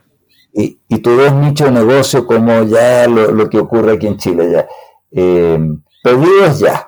Ok, pedidos ya. Yo quiero algo, llamo a pedidos ya y ellos me mandan una cosa. Pero es un emprendimiento donde una parte relevante, claro, es en la parte informática, donde tú te comunicas, donde el sistema finalmente emite el pedido, eh, le imprime un voucher al cabro que, que, lo echa esto en su mochila y te lo va a dejar a la casa. Eh, pero hay una cantidad de infraestructura adicional, eh, el transporte y otras cosas, donde, claro, el, nicho informático existe, pero yo no le podría decir a un, a un chico, mira, eh, dedicada a esto o aquello. Yo me recuerdo, y, en ese sentido te puedo decir algo que, siempre me quedó pegado en la cabeza. Mm. Cuando, cuando estuve haciendo mi doctorado, eh, mi profesor guía, el tutor, que era un señor ruso, eh, se llamaba Michael Melkanov, que, que también vino a Chile, que te dijo que me, que me invitó a hacer un, un, estudio de posgrado en Estados Unidos.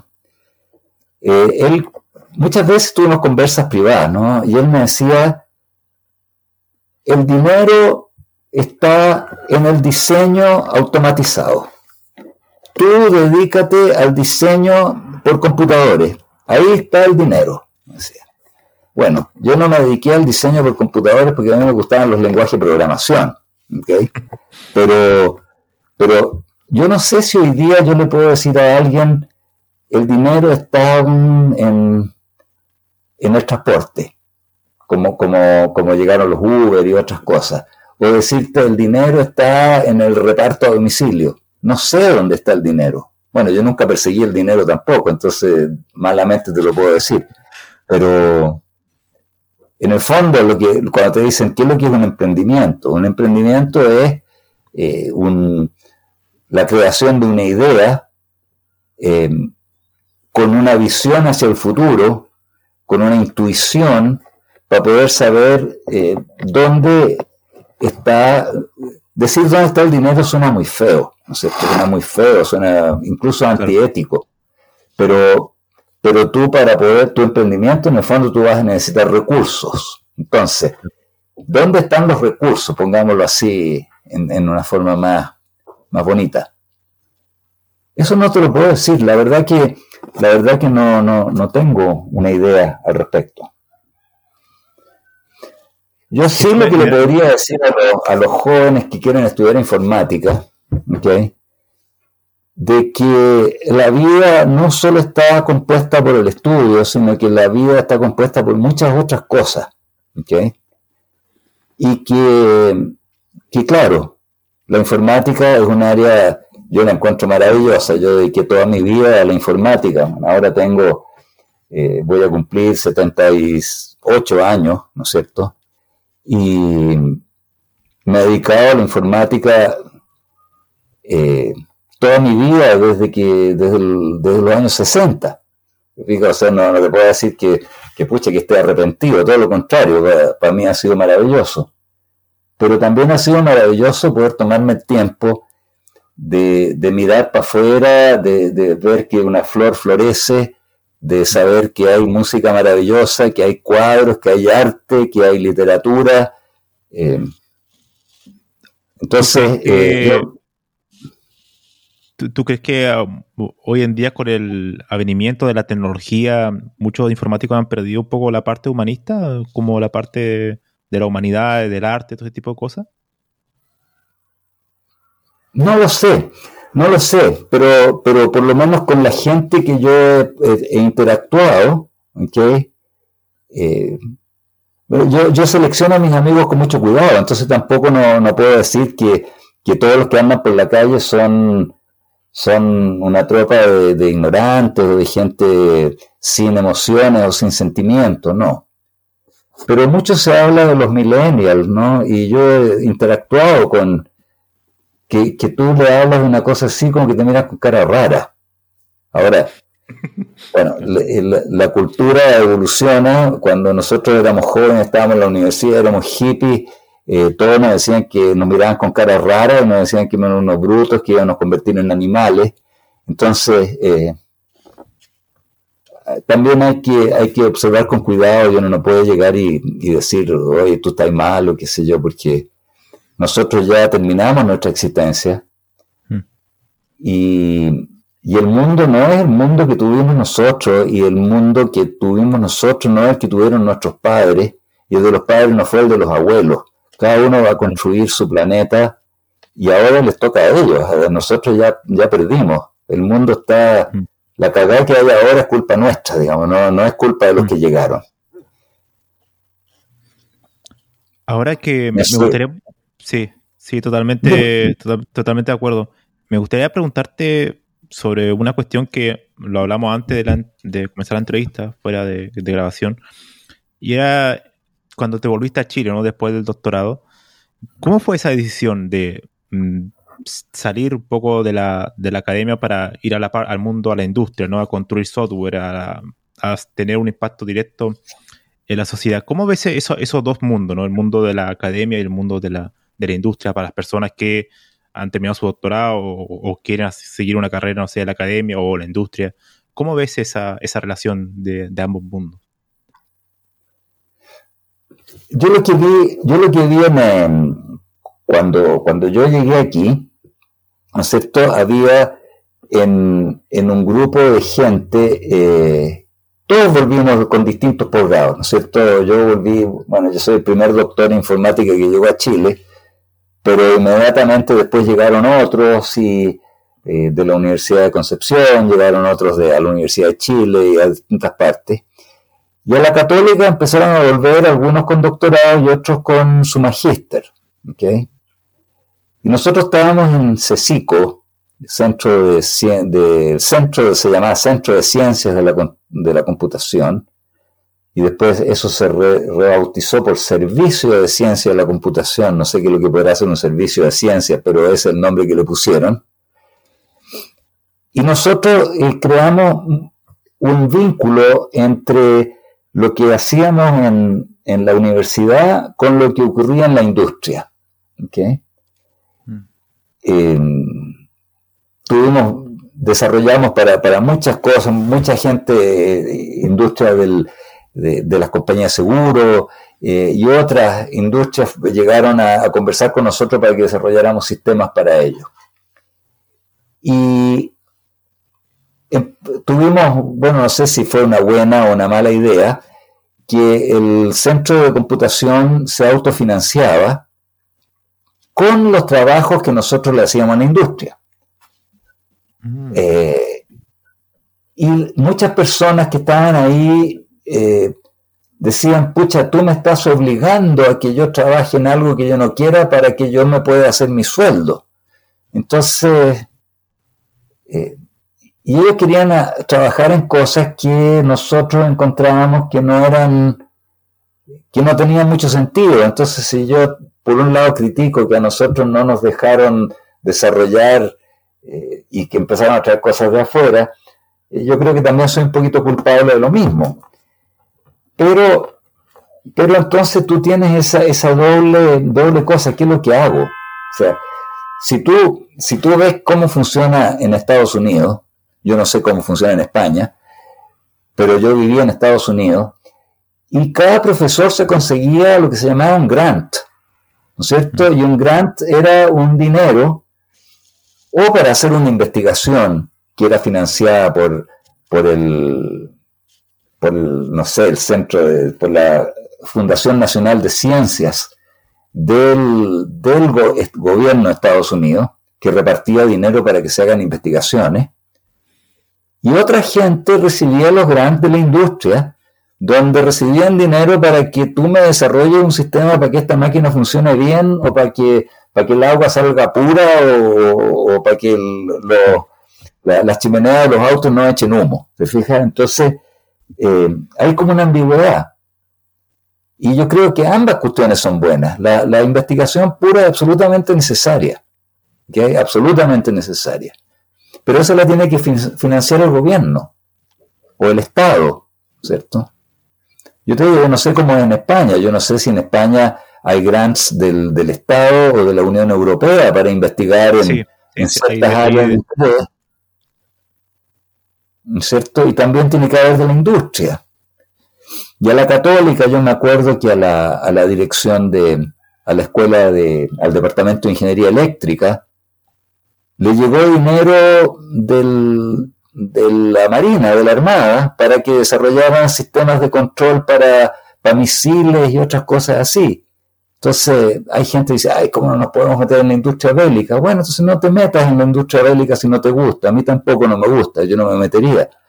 Pero, pero es un área, entonces para dedicarse a algo, eso de decir, yo no quiero estar en la industria, pucha, la industria es la que mueve el mundo también, pero también la mueve el conocimiento. Entonces, pucha, yo no te puedo dar una respuesta. No te puedo dar una respuesta porque tampoco no tengo una bola de cristal para saber cómo hacer para adelante. En ese sentido. al, final es como uno tiene que como que ir buscando como según su gusto y según las posibilidades, ¿no? Exacto. Y hay que ser razonable. O sea, si yo digo hace 50 años atrás, ¿no es cierto? Cuando, cuando era joven y buen mozo, eh, si digo, yo quiero instalar una casa en la luna, eh, posiblemente eso sea un poco desequilibrado, ¿no es cierto? Pero cuando yo estaba en la universidad, ¿no es cierto? Y decía, yo quiero tener un velero para dar una vuelta al mundo, todos me decían, tú estás loco, tú eres para... Yo me acuerdo que tuve con, un profesor eh, una discusión muy fuerte, me decía, tú, si tú quieres tener un velero, tienes que tener plata, solamente los ricos pueden tener un velero, y tú no eres rico, nunca en tu vida vas a tener un velero, Te mató ya desde, el comienzo. De partida, de partida. Entonces ya cuando el velero me decía, ¿por qué no eres como la gente normal? ¿Por qué tú vas todos los fines de semana al paraíso para trabajar de carpintero? Estás loco. ¿Por qué no eres como los demás jóvenes que, que vive tu vida, anda a las discotecas? eh, bueno, llegó el momento que el velero estaba listo y nos teníamos que ir y yo estaba haciendo clase de, me acuerdo, de, control automático en, la Escuela de Ingeniería Eléctrica, dictando un curso. Y entonces yo le dije al, a este, él el decano en ese tiempo, le dije, me voy, tenéis que conseguirte otro, eh, otra persona para que termine el curso. Eres un irresponsable, me dijo. Tú me pediste que yo te hiciera una carta de recomendación para la universidad. Voy a recomendar, me, me tiró ya las peores cosas, ¿no? Y claro, yo le dije, inmoral, inmoral y irresponsable sería si me hubiera dedicado seis años de mi vida o cinco años de mi vida a construir un velero y ahora no me voy en el viaje porque tengo que terminar un curso. O sea, eso sí que es ser irresponsable. bueno, terminó el viaje. Entonces ese velero lo construiste desde cero, ¿no? No, conseguimos, un, conseguimos un velero, un escombro de velero que estaba abandonado por ahí, lo arreglamos, ah, conseguimos ah. apoyo de la Armada de Chile, eh, ah, conseguimos, y trabajamos como los indios. ¿Y cómo fue después la experiencia? No, no, a los indios. ¿eh? ¿Cómo fue la, la, experiencia después de recorrer los mares con ese velero? ¿Cómo fue esa aventura? Maravilloso. Eso, eso va para otra entrevista. eh, pero para, terminar el cuento, cuando volví con mi doctorado, ¿no es cierto?, con toda la cosa, y fui a visitar al decano, porque, claro, tú tienes que ir a visitar al decano porque eso es una, forma parte de, y además que éramos amigos dentro de todo, él me dice, la suerte que tienen algunos. Eso me rebalsó la, la ley, la, la Entonces le dije, cuando yo era chico, me dije, eso se llama envidia, weón. bueno, esas son anécdotas de la vida, ¿te fijáis? Entonces, claro, eh, ¿qué te quiero decir con eso? Que si uno quiere también hacer otras cosas, eh, siempre va a tener gente que se opone. Nunca te van a colocar alfombra roja, weón. A mí jamás me pusieron alfombra roja. Hay que tener, o sea, una cierta resiliencia, ¿no? Claro, tú tienes que tener, tú tienes que tener tu objetivo y también hay que tener una cosa que, que escuché el otro día, puede ser verdad o puede ser mentira, ¿no? De una, de una persona que le habría hecho una entrevista a Bill Gates. Entonces esta persona le habría preguntado eh, que cómo, eh, que cómo él había hecho estas cosas, que cómo había llegado a, lo que había llegado, qué sé yo. Entonces, en la mitad de la conversa, Bill Gates habría sacado un cheque en blanco, se lo habría pasado a la persona y le había dicho, llena por la cantidad que tú quieras. Y que la persona se molestó, qué sé yo, la, la, eh, le dijo, ¿cómo se le ocurre? Y le devolvió el cheque, le dijo, ¿qué te, qué te has figurado más o menos? Entonces le, él le dijo, ahí está la respuesta yo me tomé todas las oportunidades que se me presentaron.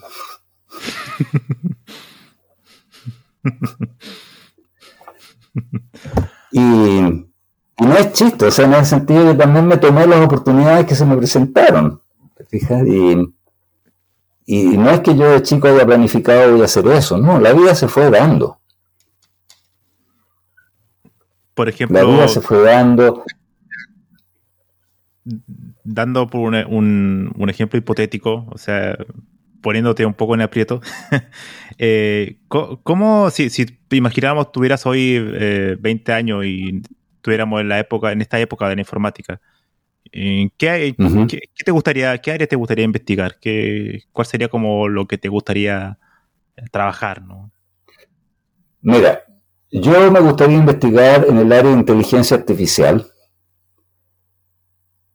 porque yo creo que hay un, hay una, un tópico que, me, que ha sido para mí como una espina atravesada en, a través del cerebro desde siempre, ¿no es cierto? Y que es, ¿qué es lo que es la conciencia de sí? ¿Qué es lo que es el self-awareness?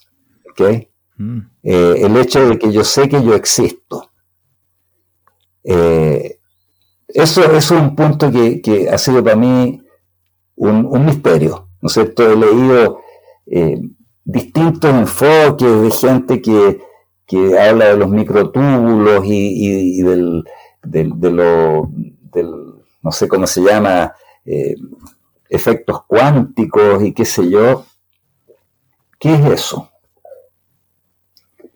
Un poco desilusionado me dejó eh, en un momento dado que leí algo de Leibniz, eh, que Leibniz eh, también, eh, creo que él diseñó un computador programable, tengo entendido, si no estoy equivocado.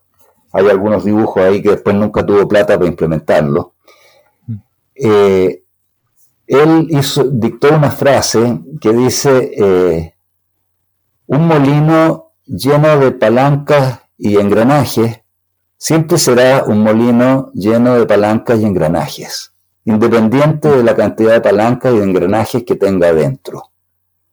Entonces eso me quedó dando vuelta. ¿eh? Porque tú ves eh, los sistemas de inteligencia artificial, claro, un sistema de inteligencia artificial es un molino lleno de palancas y engranajes en el fondo, ¿no? Eh, tiene algoritmos estadísticos, tiene ciertos algoritmos de predicción o cualquier cosa, pero no es más que eso. Y yo siempre me he preguntado qué es lo que es la conciencia de sí. O sea, ¿podrá un sistema eh, de inteligencia, un sistema inteligente, eh, darse cuenta que existe? Claro, tener conciencia, ¿no? Tener conciencia.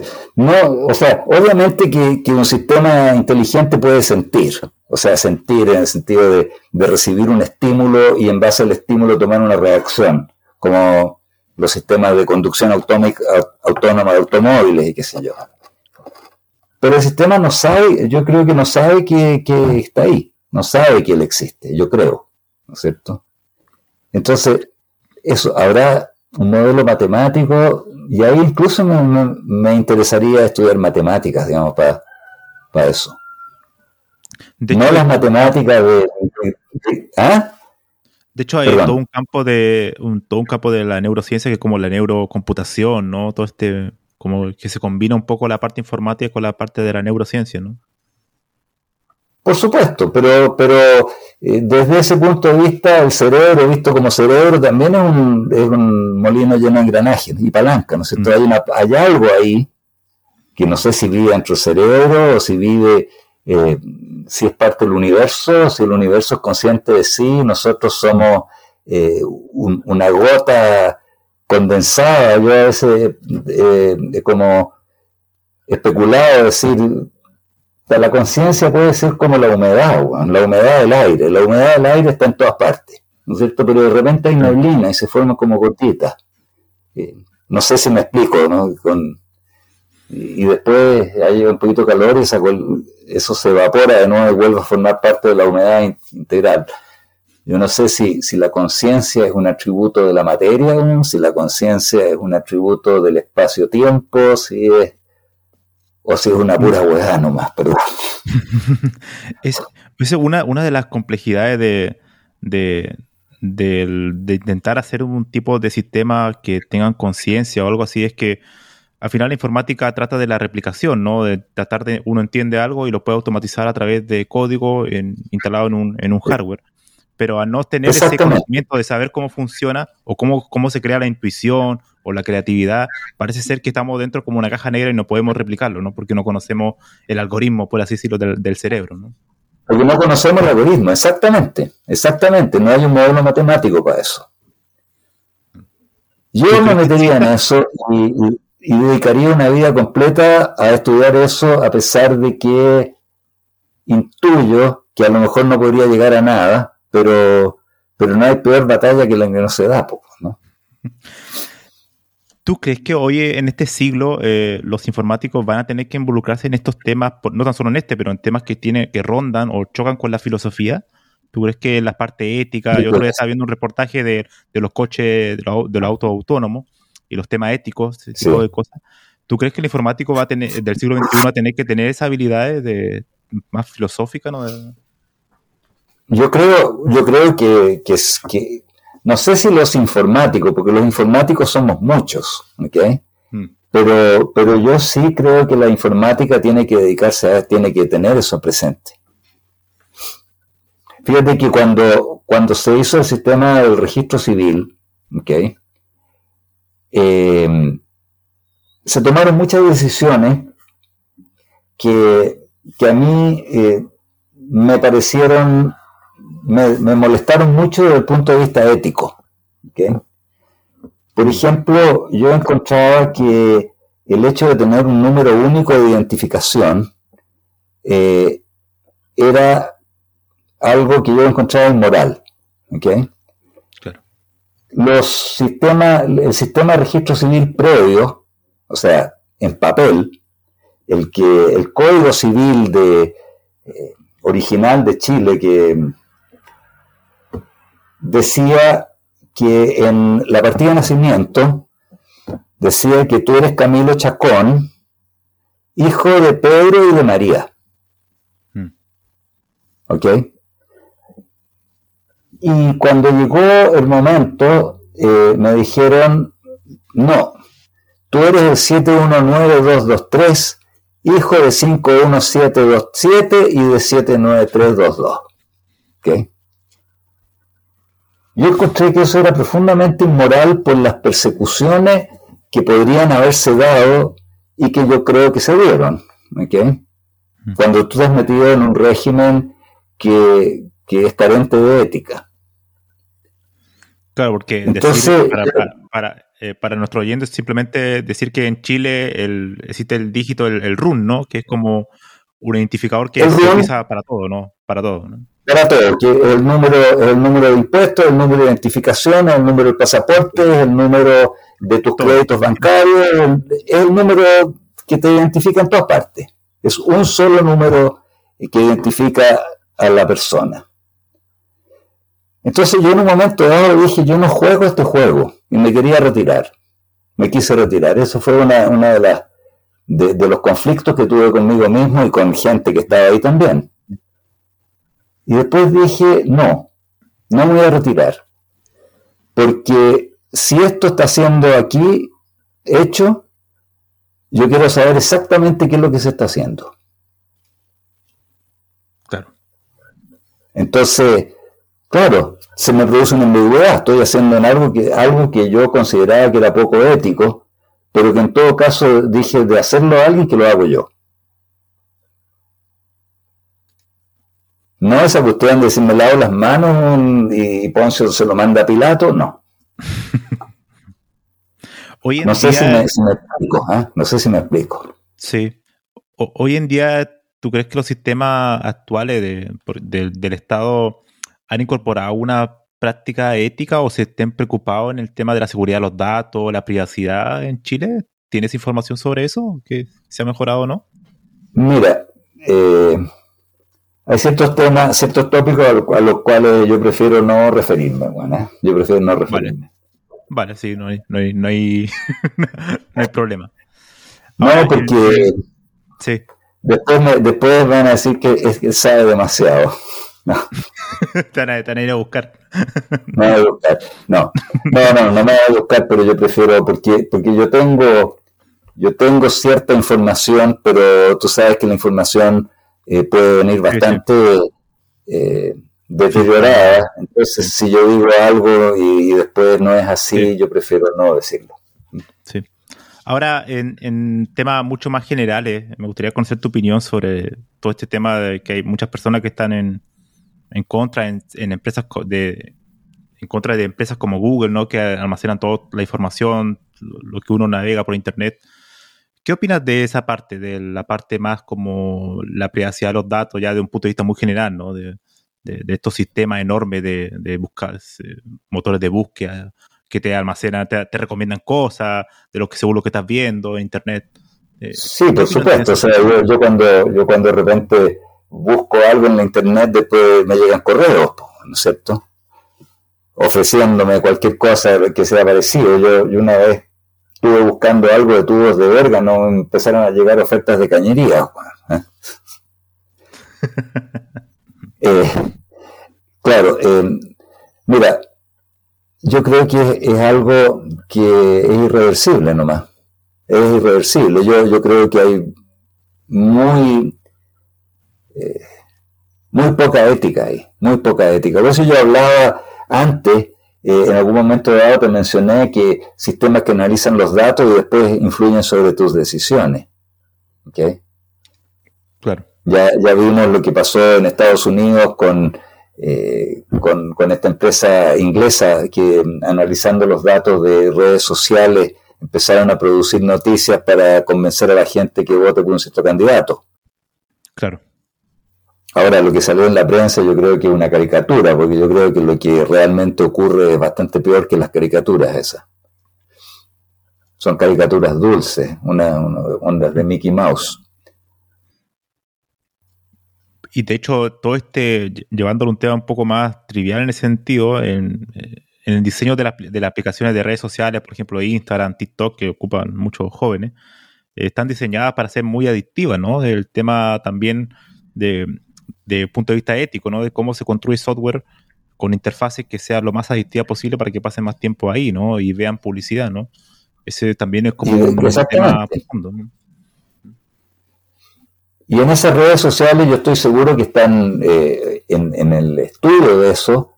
Eso no son, no son informáticos. Yo creo que hay psicólogos, hay filósofos, hay, hay gente que, que sabe de comportamiento humano y, y estadísticos y gente que sabe analizar data y esto este, es una, una, gran sopa, es un gran caldero, ¿eh? un gran caldero, no, no son, eso no es cuestión de, de, un cabro que sabe programar redes, que sabe programar páginas web, ¿no es cierto? No, es bastante más siniestro que eso.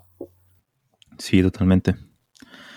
Hay una, una, una duda que tengo que, que me surgió ahora que que comentabas hace un rato atrás sobre el tema de tu experiencia con estos compiladores, ¿no? O transpiladores que está pasando un lenguaje a otro.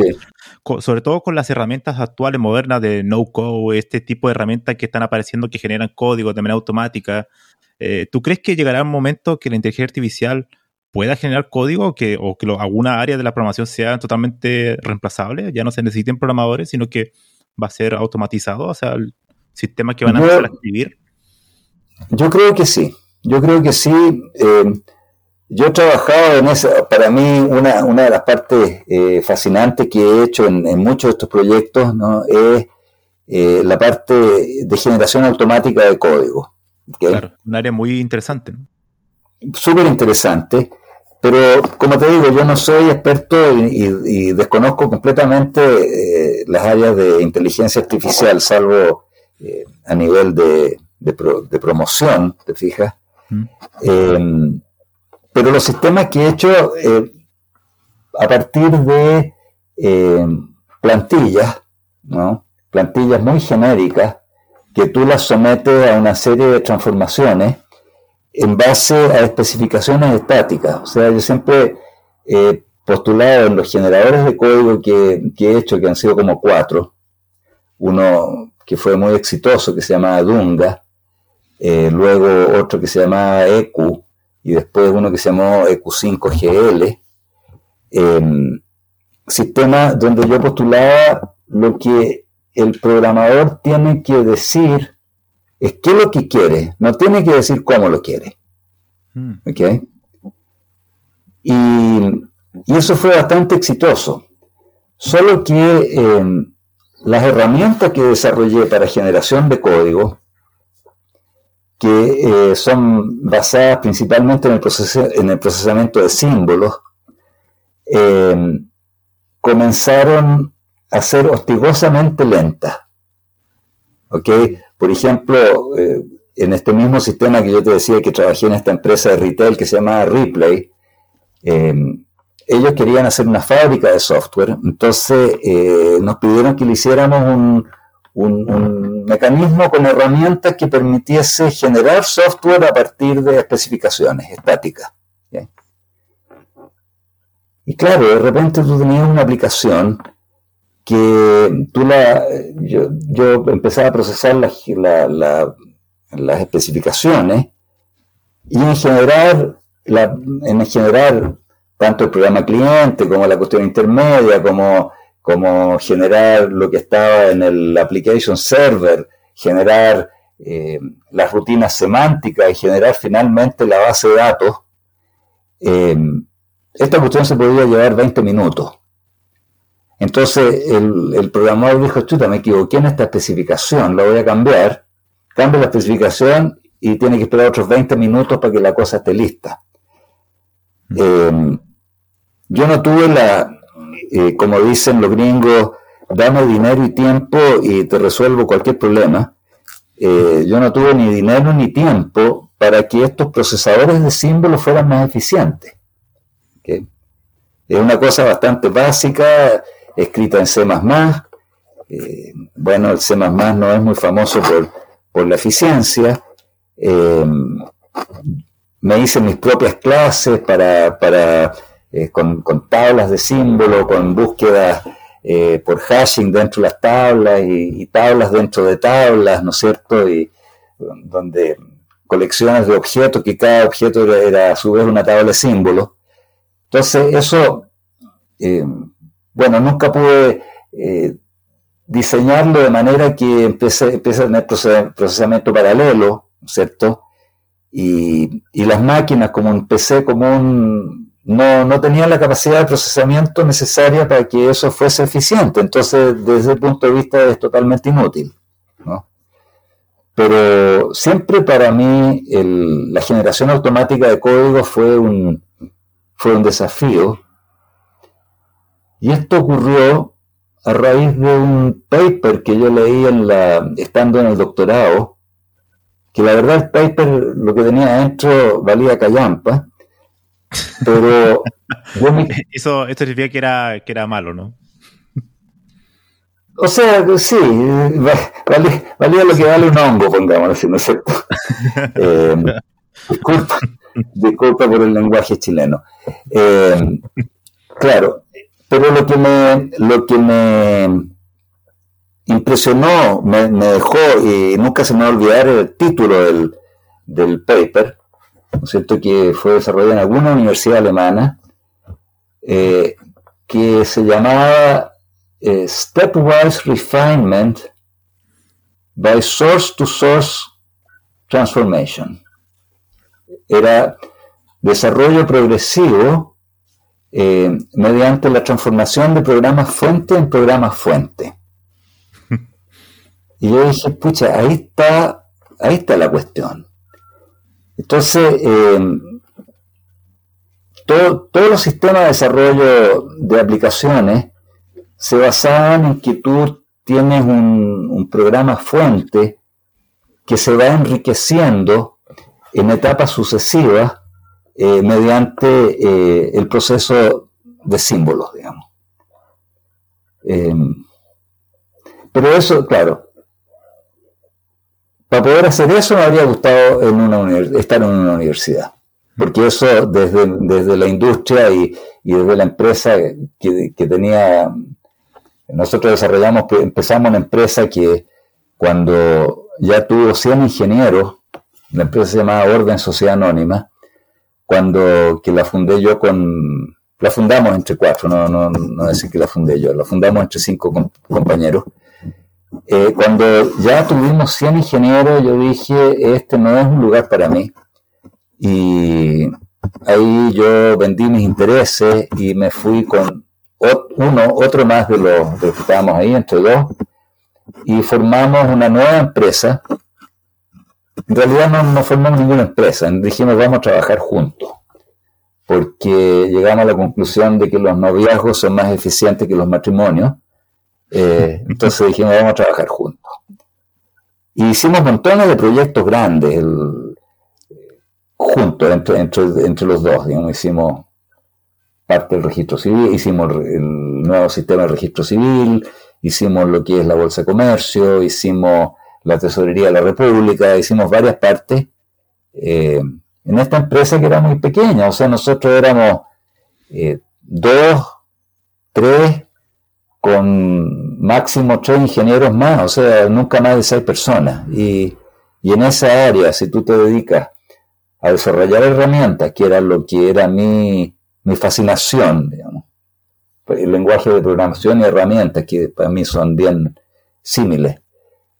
Eh, trabajando solo todas las noches, ¿no? Y, sin plata para hacerlo, porque eh, si hubiera estado en ese sentido en, una universidad y hubiera tenido un grant, o hubiera estado en Microsoft, o hubiera estado en, en una de esas empresas, a lo mejor sí yo podría haber hecho algo interesante y habría sido fascinante para mí. Pero nunca encontré un nicho de esa clase en, la parte académica. ¿Tú crees que hoy en día eh, el, mundo del lenguaje y programación tienden más a, separarse? Es decir, aparecen cada vez nuevos lenguajes para de dominio específico? ¿O tú crees que en el futuro se va, a, tender a, converger, van a aparecer como lenguajes mucho más grandes, mucho más generales? No lo sé, ¿eh? pero, pero los lenguajes de programación son como los estilos musicales, o sea, antiguamente estaban las cantatas, después aparecieron las sinfonías y todo el mundo escribía sinfonías, después todo el mundo empezó a escribir, eh, no sé, pues sonatas y después todo el mundo empezó a escribir tríos para guitarra, o sea, eh, yo creo que es una moda, yo creo que es una moda. Y hay estilos, ¿no es cierto? Entonces ahora Claro, obviamente la orientación a objetos es una cuestión que llegó para quedarse. Yo no sé por qué le dan tanta vuelta a la programación de objetos y tampoco nadie le da vuelta que tú abrís una llave y sale agua, te fijas, porque ya es una cuestión que es obvia. Claro. Entonces, eh, yo creo que los lenguajes de programación finalmente van a quedar como, como piezas de museo porque yo creo que la, efectivamente yo creo que los sistemas inteligentes van a tomar su, su curso, ¿cierto? Y tú vas a posiblemente tener que decirle eh, lo que tú quieres. Y a lo mejor de repente se dan cuenta lo que, es lo que hace falta. Fija, eh, es, es, atemorizante un poco también, ¿no? Sobre todo en el, en el, porque algunos dicen que en la parte de la programación de sistema, ¿no? Que es la, parte que tú has trabajado, el tema de compiladores, todo lo que es el mundo de los kernels, sistema operativo, que es como la parte donde se requiere más conocimiento técnico en el lenguaje, ¿no? Que ahí es como la última, la última frontera, ¿no? Si algún día un sistema de inteligencia artificial logra generar ese tipo de código, ya es como el fin para muchos programadores, ¿no? Sí, pero, pero fíjate que cuando aparecieron los, circuitos integrados desaparecieron los tipos que sabían las leyes de Morgan y, sabían de diodos y transistores, ¿no es cierto? Entonces ellos desaparecieron, pero, pero entraron otros tipos, ahora los que saben hacer fotografías chiquititas para que salgan los chips, ¿te fijáis? Entonces, eh, claro, y ahora los chips también se diseñan con, Nadie puede, nadie puede diseñar una CPU con, con 20 millones de transistores dentro de Eso no, no en la cabeza de una persona. Eso también está hecho con sistemas, eh, no sé si inteligentes o por lo menos con sistemas eh, determinísticos. No, no, no, sé, digamos, cómo, cómo lo hacen ellos. Pero, pero sí, yo, yo veo que hay áreas que van a desaparecer y van a quedar en la historia.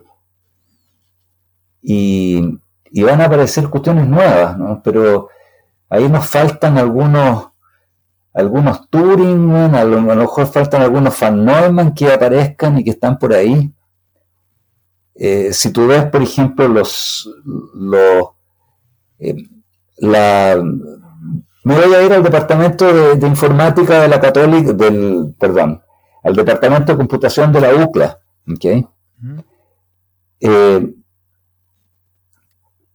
Fui yo uno de los pocos eh, que estaba en el área de los lenguajes de programación. Eh, todos mis compañeros, mis amigos, solamente estaban, solamente trabajaban en probabilidades y estadísticas.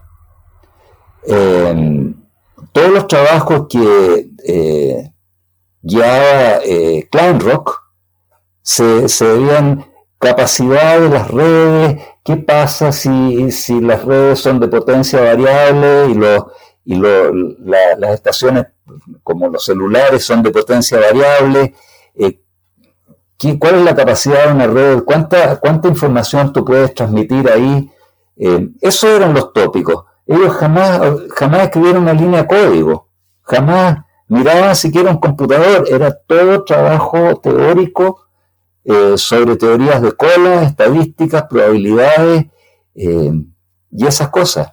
Throughput, no sé, tiempos de respuesta. Eh, estaban estudiando, la UCLA se dedicó a eso. En, esa área, otros estaban en, computación tolerante a falla, qué sé yo, pero por ejemplo, lo, lo que más estaba era eh, el grupo de, los estudiantes de Klein Rock. Bueno, que, entre medio sacó, creo, no sé si sacó el, Turing Award, pero por lo menos sacó el premio de la ciencia de la Fundación Nacional de Ciencias, sacó el premio IEEE y un montón de cosas así, y era uno de los, una de las más sagradas de las vacas que había ahí, ¿no? ¿Cuál es el, el ya para ir como terminando la entrevista, que ha sido genial. Ya han pasado casi dos horas volando. Imagínate, Dos horas. Eh, te quería hacer una... Sí. no, lo he escuchado mucha gente, mira, ya, ya, ya, ya verás. Eh, te quería preguntar eh, una penúltima pregunta, ¿no? sobre el tema de la teoría. Para ti, que también siempre ha estado la parte más aplicada, ¿no? Pero me gustaría preguntarte cuál es el valor de, la teoría hoy en día, ¿no? Para un informático, sobre todo en el mundo de las tecnologías, ¿no? Lleno de, de framework, herramientas por todos lados, hay un mar de herramientas. ¿Cuál es el, valor que tú crees eh, que sí exista todavía en aprender teoría, ¿no? Yo creo que es esencial. Yo creo absolutamente esencial. O sea, eh, si tú solamente aprendes a usar una máquina eh, como un generador de, compilador, puede decir una cosa o, eso, eh, y no sabéis qué es lo que hay debajo, eh, es como es como, como en ingeniería, por ejemplo, una cosa es que tú tengas la capacidad de, hacer pernos con un torno, ¿cierto? Y otra cosa bien diferente es que tú puedas saber qué es lo que necesita el metal para que sea duro, para que no se quiebre. Eh, entonces, yo veo que la teoría es absolutamente esencial, absolutamente esencial, sobre todo si tú quieres entrar a cuestiones nuevas. Si tú, estás eh, si tú vas a reusar, reutilizar lo que ya existe, eh, eso está al nivel de la artesanía. O sea, y, eso no es de, ninguna manera un desprecio. O sea, yo también, yo estoy en el nivel de la artesanía también. Ah, bueno, he estado algo en la teoría, obviamente. Eh, yo difícilmente podría hoy en día volver a demostrar los teoremas eh, que, demuestran que las gramáticas pueden ser parciadas con, los métodos que se hacen. Yo sé que en algún momento lo, lo hice, lo entendí, lo demostré, y, gracias a que entendí esa teoría es que yo ahora me puedo peinar con una gramática, ¿te fijas? Y, y, eso que te estoy hablando de cuestiones antiguas, si, lo, que, lo, que, lo que yo estoy haciendo aquí es, pan comido desde hace 40 años, 30 años. ¿fijas? Entonces, eh, sí, igual que en la telefonía celular, que tú decís la telefonía celular, el hardware, las lindas aplicaciones y qué sé yo. Pero ¿cómo logras tú que miles de teléfonos reciban la información a través de las redes, qué sé yo, eso? No es solamente eh, las piezas que tú le compras a, los chinos o, a los gringos ahora para que tener 5G o 5 no sé qué, eh, sino que ¿cómo llegar a eso? O sea, ese ancho de banda que ahora hablamos de 5G, está re bueno, pero, pero yo creo que en 10 años más eh, esa cosa ya no va a suplir. Entonces, eh, el que la lleva es el que sabe cómo se hace. Claro. Yo me acuerdo, yo me acuerdo que eh, uno, de mis profesores éramos muy amigos, muy amigos. El, mismo que tenía la culebra que te digo de, mascota. él decía ¿Cuál es la diferencia entre la costa este y la costa oeste de los Estados Unidos? Decía, la costa este de los Estados Unidos tienen las máquinas con las que producen las cosas. La costa oeste, o sea, California, tienen las máquinas para hacer las máquinas. Entonces yo me quedaba pensando, claro, o sea, eh, las máquinas, para hacer las máquinas, en, tu ejemplo, es el conocimiento de la teoría que está detrás. Claro. Ahora, la teoría está cada vez más, más sofisticada. Porque hoy en día eh, las investigaciones que hace en informática, la IBM, que hacen en informática, todas estas empresas, está al nivel de la física cuántica. Claro. Ya es como un área de matemática avanzada. Es matemática avanzada, es física avanzada, eh, eh, y, los transistores, antes que, bueno, yo, yo si, si, pongo el, cable demasiado largo, hay mucha impedancia, no puedo andar tan rápido la cosa y no puedo colocar una resistencia, tengo que colocar, no sé, un condensador. Eso es como, como saber si tenéis que echarle eh, una costilla o, un zapallo a la cazuela, ¿te fijas? Pero, pero estamos al nivel de, de, la nutrición y estamos a nivel de los transgénicos y todo eso. Entonces, eh, la cosa está en la teoría, yo creo. El, y, pero sin, sin decir que lo otro no vale. O sea, obviamente que vale. Y es necesario y es satisfactorio y es lindo y, te puede hacer una vida muy feliz, porque finalmente yo creo que lo que realmente importa es poder ser feliz como ser humano. Tener una familia, si tú quieres tener una familia, tener amigos, eh, ser capaz de crear en, un espacio eh, menos frío. Totalmente, totalmente de acuerdo.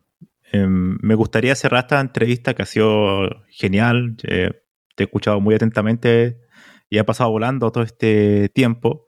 Me gustaría hacerte la última pregunta y una pregunta un poco, no sé si es un poco ridícula, pero un poco es importante desde mi punto de vista.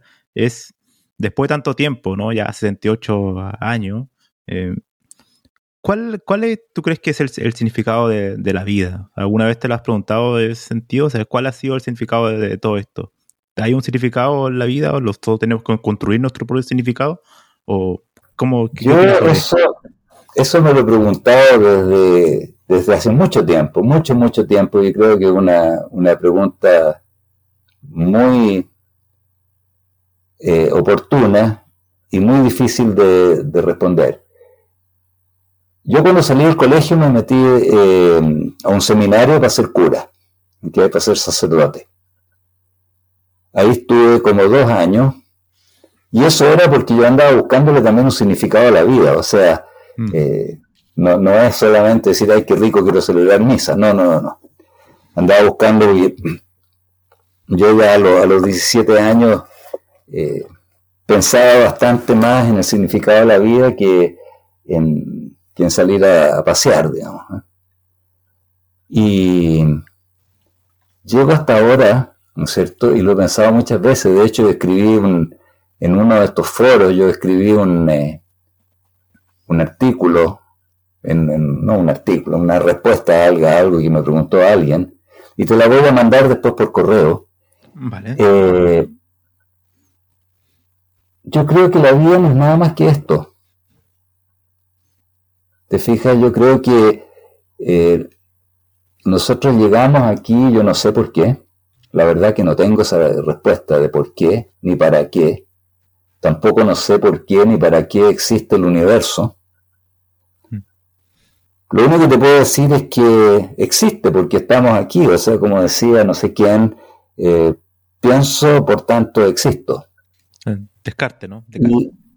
¿Cómo? Sí, claro, sí. Después de Descartes, sí, lo sé, pero no, no, no lo quise, preferí que tú lo dijeras, dijo el hipócrita. ¿eh? eh Claro, yo, claro, yo tengo ahora 76 eh, años, ¿cierto? Y voy a cumplir 76, claro. Sí, pues yo soy de 44. O sea, te aumenté dos años, lo siento. 78, perdón, 78, pero yo soy del 44. Ah, soy del 44. Soy del 44 y por tanto, sí, mal, no, pues ¿cuánto, cuánto es de, de, Me faltan dos años para el, para el 24. Yo tengo, tengo 78 años, tal cual. Sí, sí. Y creo que el único significado de la vida es vivir cada uno de los días. Eh, no, o sea, no dejarse llevar, obviamente que uno tiene que reflexionar para qué estoy, qué es lo que estoy haciendo y qué es lo que... Pero yo creo que la vida realmente no tiene ningún significado. Yo creo que eh, simplemente es, la tenemos, la estamos viviendo y un día la vamos a dejar de vivir. El otro día yo tuve una conversación, yo tengo un hermano que tiene 86, ¿okay? Vale. Eh, anda como chicha fresca por la calle igual que yo, o sea, eh, él se viene manejando de Osorno a Santiago, son 800 kilómetros, eh, pasa la noche en un hotel en la mitad del camino, se hace 400 400 kilómetros, llega aquí y, y después me dice, hagamos un asado. O sea... muy bien. ¿Ah? O sea, él está bien, está muy bien. Y él le tiene mucho temor a la muerte. Mm. Entonces, eh, el otro día él me dice, ¿y qué crees tú que va a pasar después de que uno se muera? Y lo único que atiné a responder, que es lo que realmente yo pienso, yo no lo sé. Lo único que te puedo decir es que me voy a dejar sorprender. Eh, ¿Puede haber algo después? ¿Puede haber algo después? Claro que puede. Eh, ¿Cómo va a ser? No tengo idea. Nadie ha vuelto para decirlo. Es una, frase bien vieja, ¿no? repetida casi. Pero es bien cierta. Fui muy creyente, fui muy creyente, obvio, fui creyente hasta el punto de, entrar al seminario para, y, nadie entra al seminario si no se cree el cuento. Y y no es que haya dejado de ser creyente, yo creo que en este momento eh, estamos frente, o yo estoy frente a algo que simplemente no tiene respuesta. Hmm. Nadie sabe. Entonces, al final la vida también, al final la vida también trata de, que hay que manejar la incertidumbre, ¿no? Hay que manejar la incertidumbre, obvio, obvio. Y, y si tú dices, yo, para mí, ser creyente es tan demencial como ser ateo. Con el, con, el permiso sin querer ofender a nadie, o sea, entiende lo que quiero decir. Mm. Porque la verdad que es tomar un compromiso con algo que no se sabe. Claro. Y la apuesta de Pascal, esa que dice es mejor creer que no creer, porque es porque en una de esas funciona, y si yo creía, entonces me pedí el salto, y lo contrario estoy sonado. Eso para mí ya es la falacia, pero más, eh, más grotesca. ¿eh? Es bonito para explicarlo, para decírselo a un niño, a lo mejor es bien bueno para predicarlo en un púlpito, ¿te fijas? Pero, pero no tiene ninguna, no tiene ningún, ninguna lógica, ninguna razón de ser. Entonces, en ese sentido yo me declaro como agnóstico, ¿te fijas? Bueno, Carlos, eh, esta ha sido no sé si va dirigida allá la pregunta, pero, Sí, totalmente, sí, sí, totalmente. o sea, la reflexión que hiciste es algo que yo comparto totalmente. Que al final la, vida en eh, cierta medida es como es una incertidumbre, ¿no? Al final uno tiene que aprender a vivir con eso, ¿no? Es una incertidumbre, hay que aprender a vivir con eso, claro. Si tú. Exactamente. Y el principio de incertidumbre no solo aplica a, las partículas elementales, yo que también eh, aplica a lo más elemental de la vida. Eh, pucha, Camilo, ha sido un gusto poder hablar contigo y te agradezco y todo este rato, o sea, yo creo que esto ya son dos horas y media casi, ¿eh? Sí, de hecho, eso te iba a decir, eh, darte primero las gracias, que ha sido una entrevista maravillosa, hemos tocado muchísimos temas, así que bueno, eh, solamente me dejaría que dijeras si quieres decirle alguna, algunas palabras a nuestro oyente como despedida y, y... Dame, dame un segundo, que tengo que cerrar una puerta, dame un segundo. Sí, sí, no hay problema.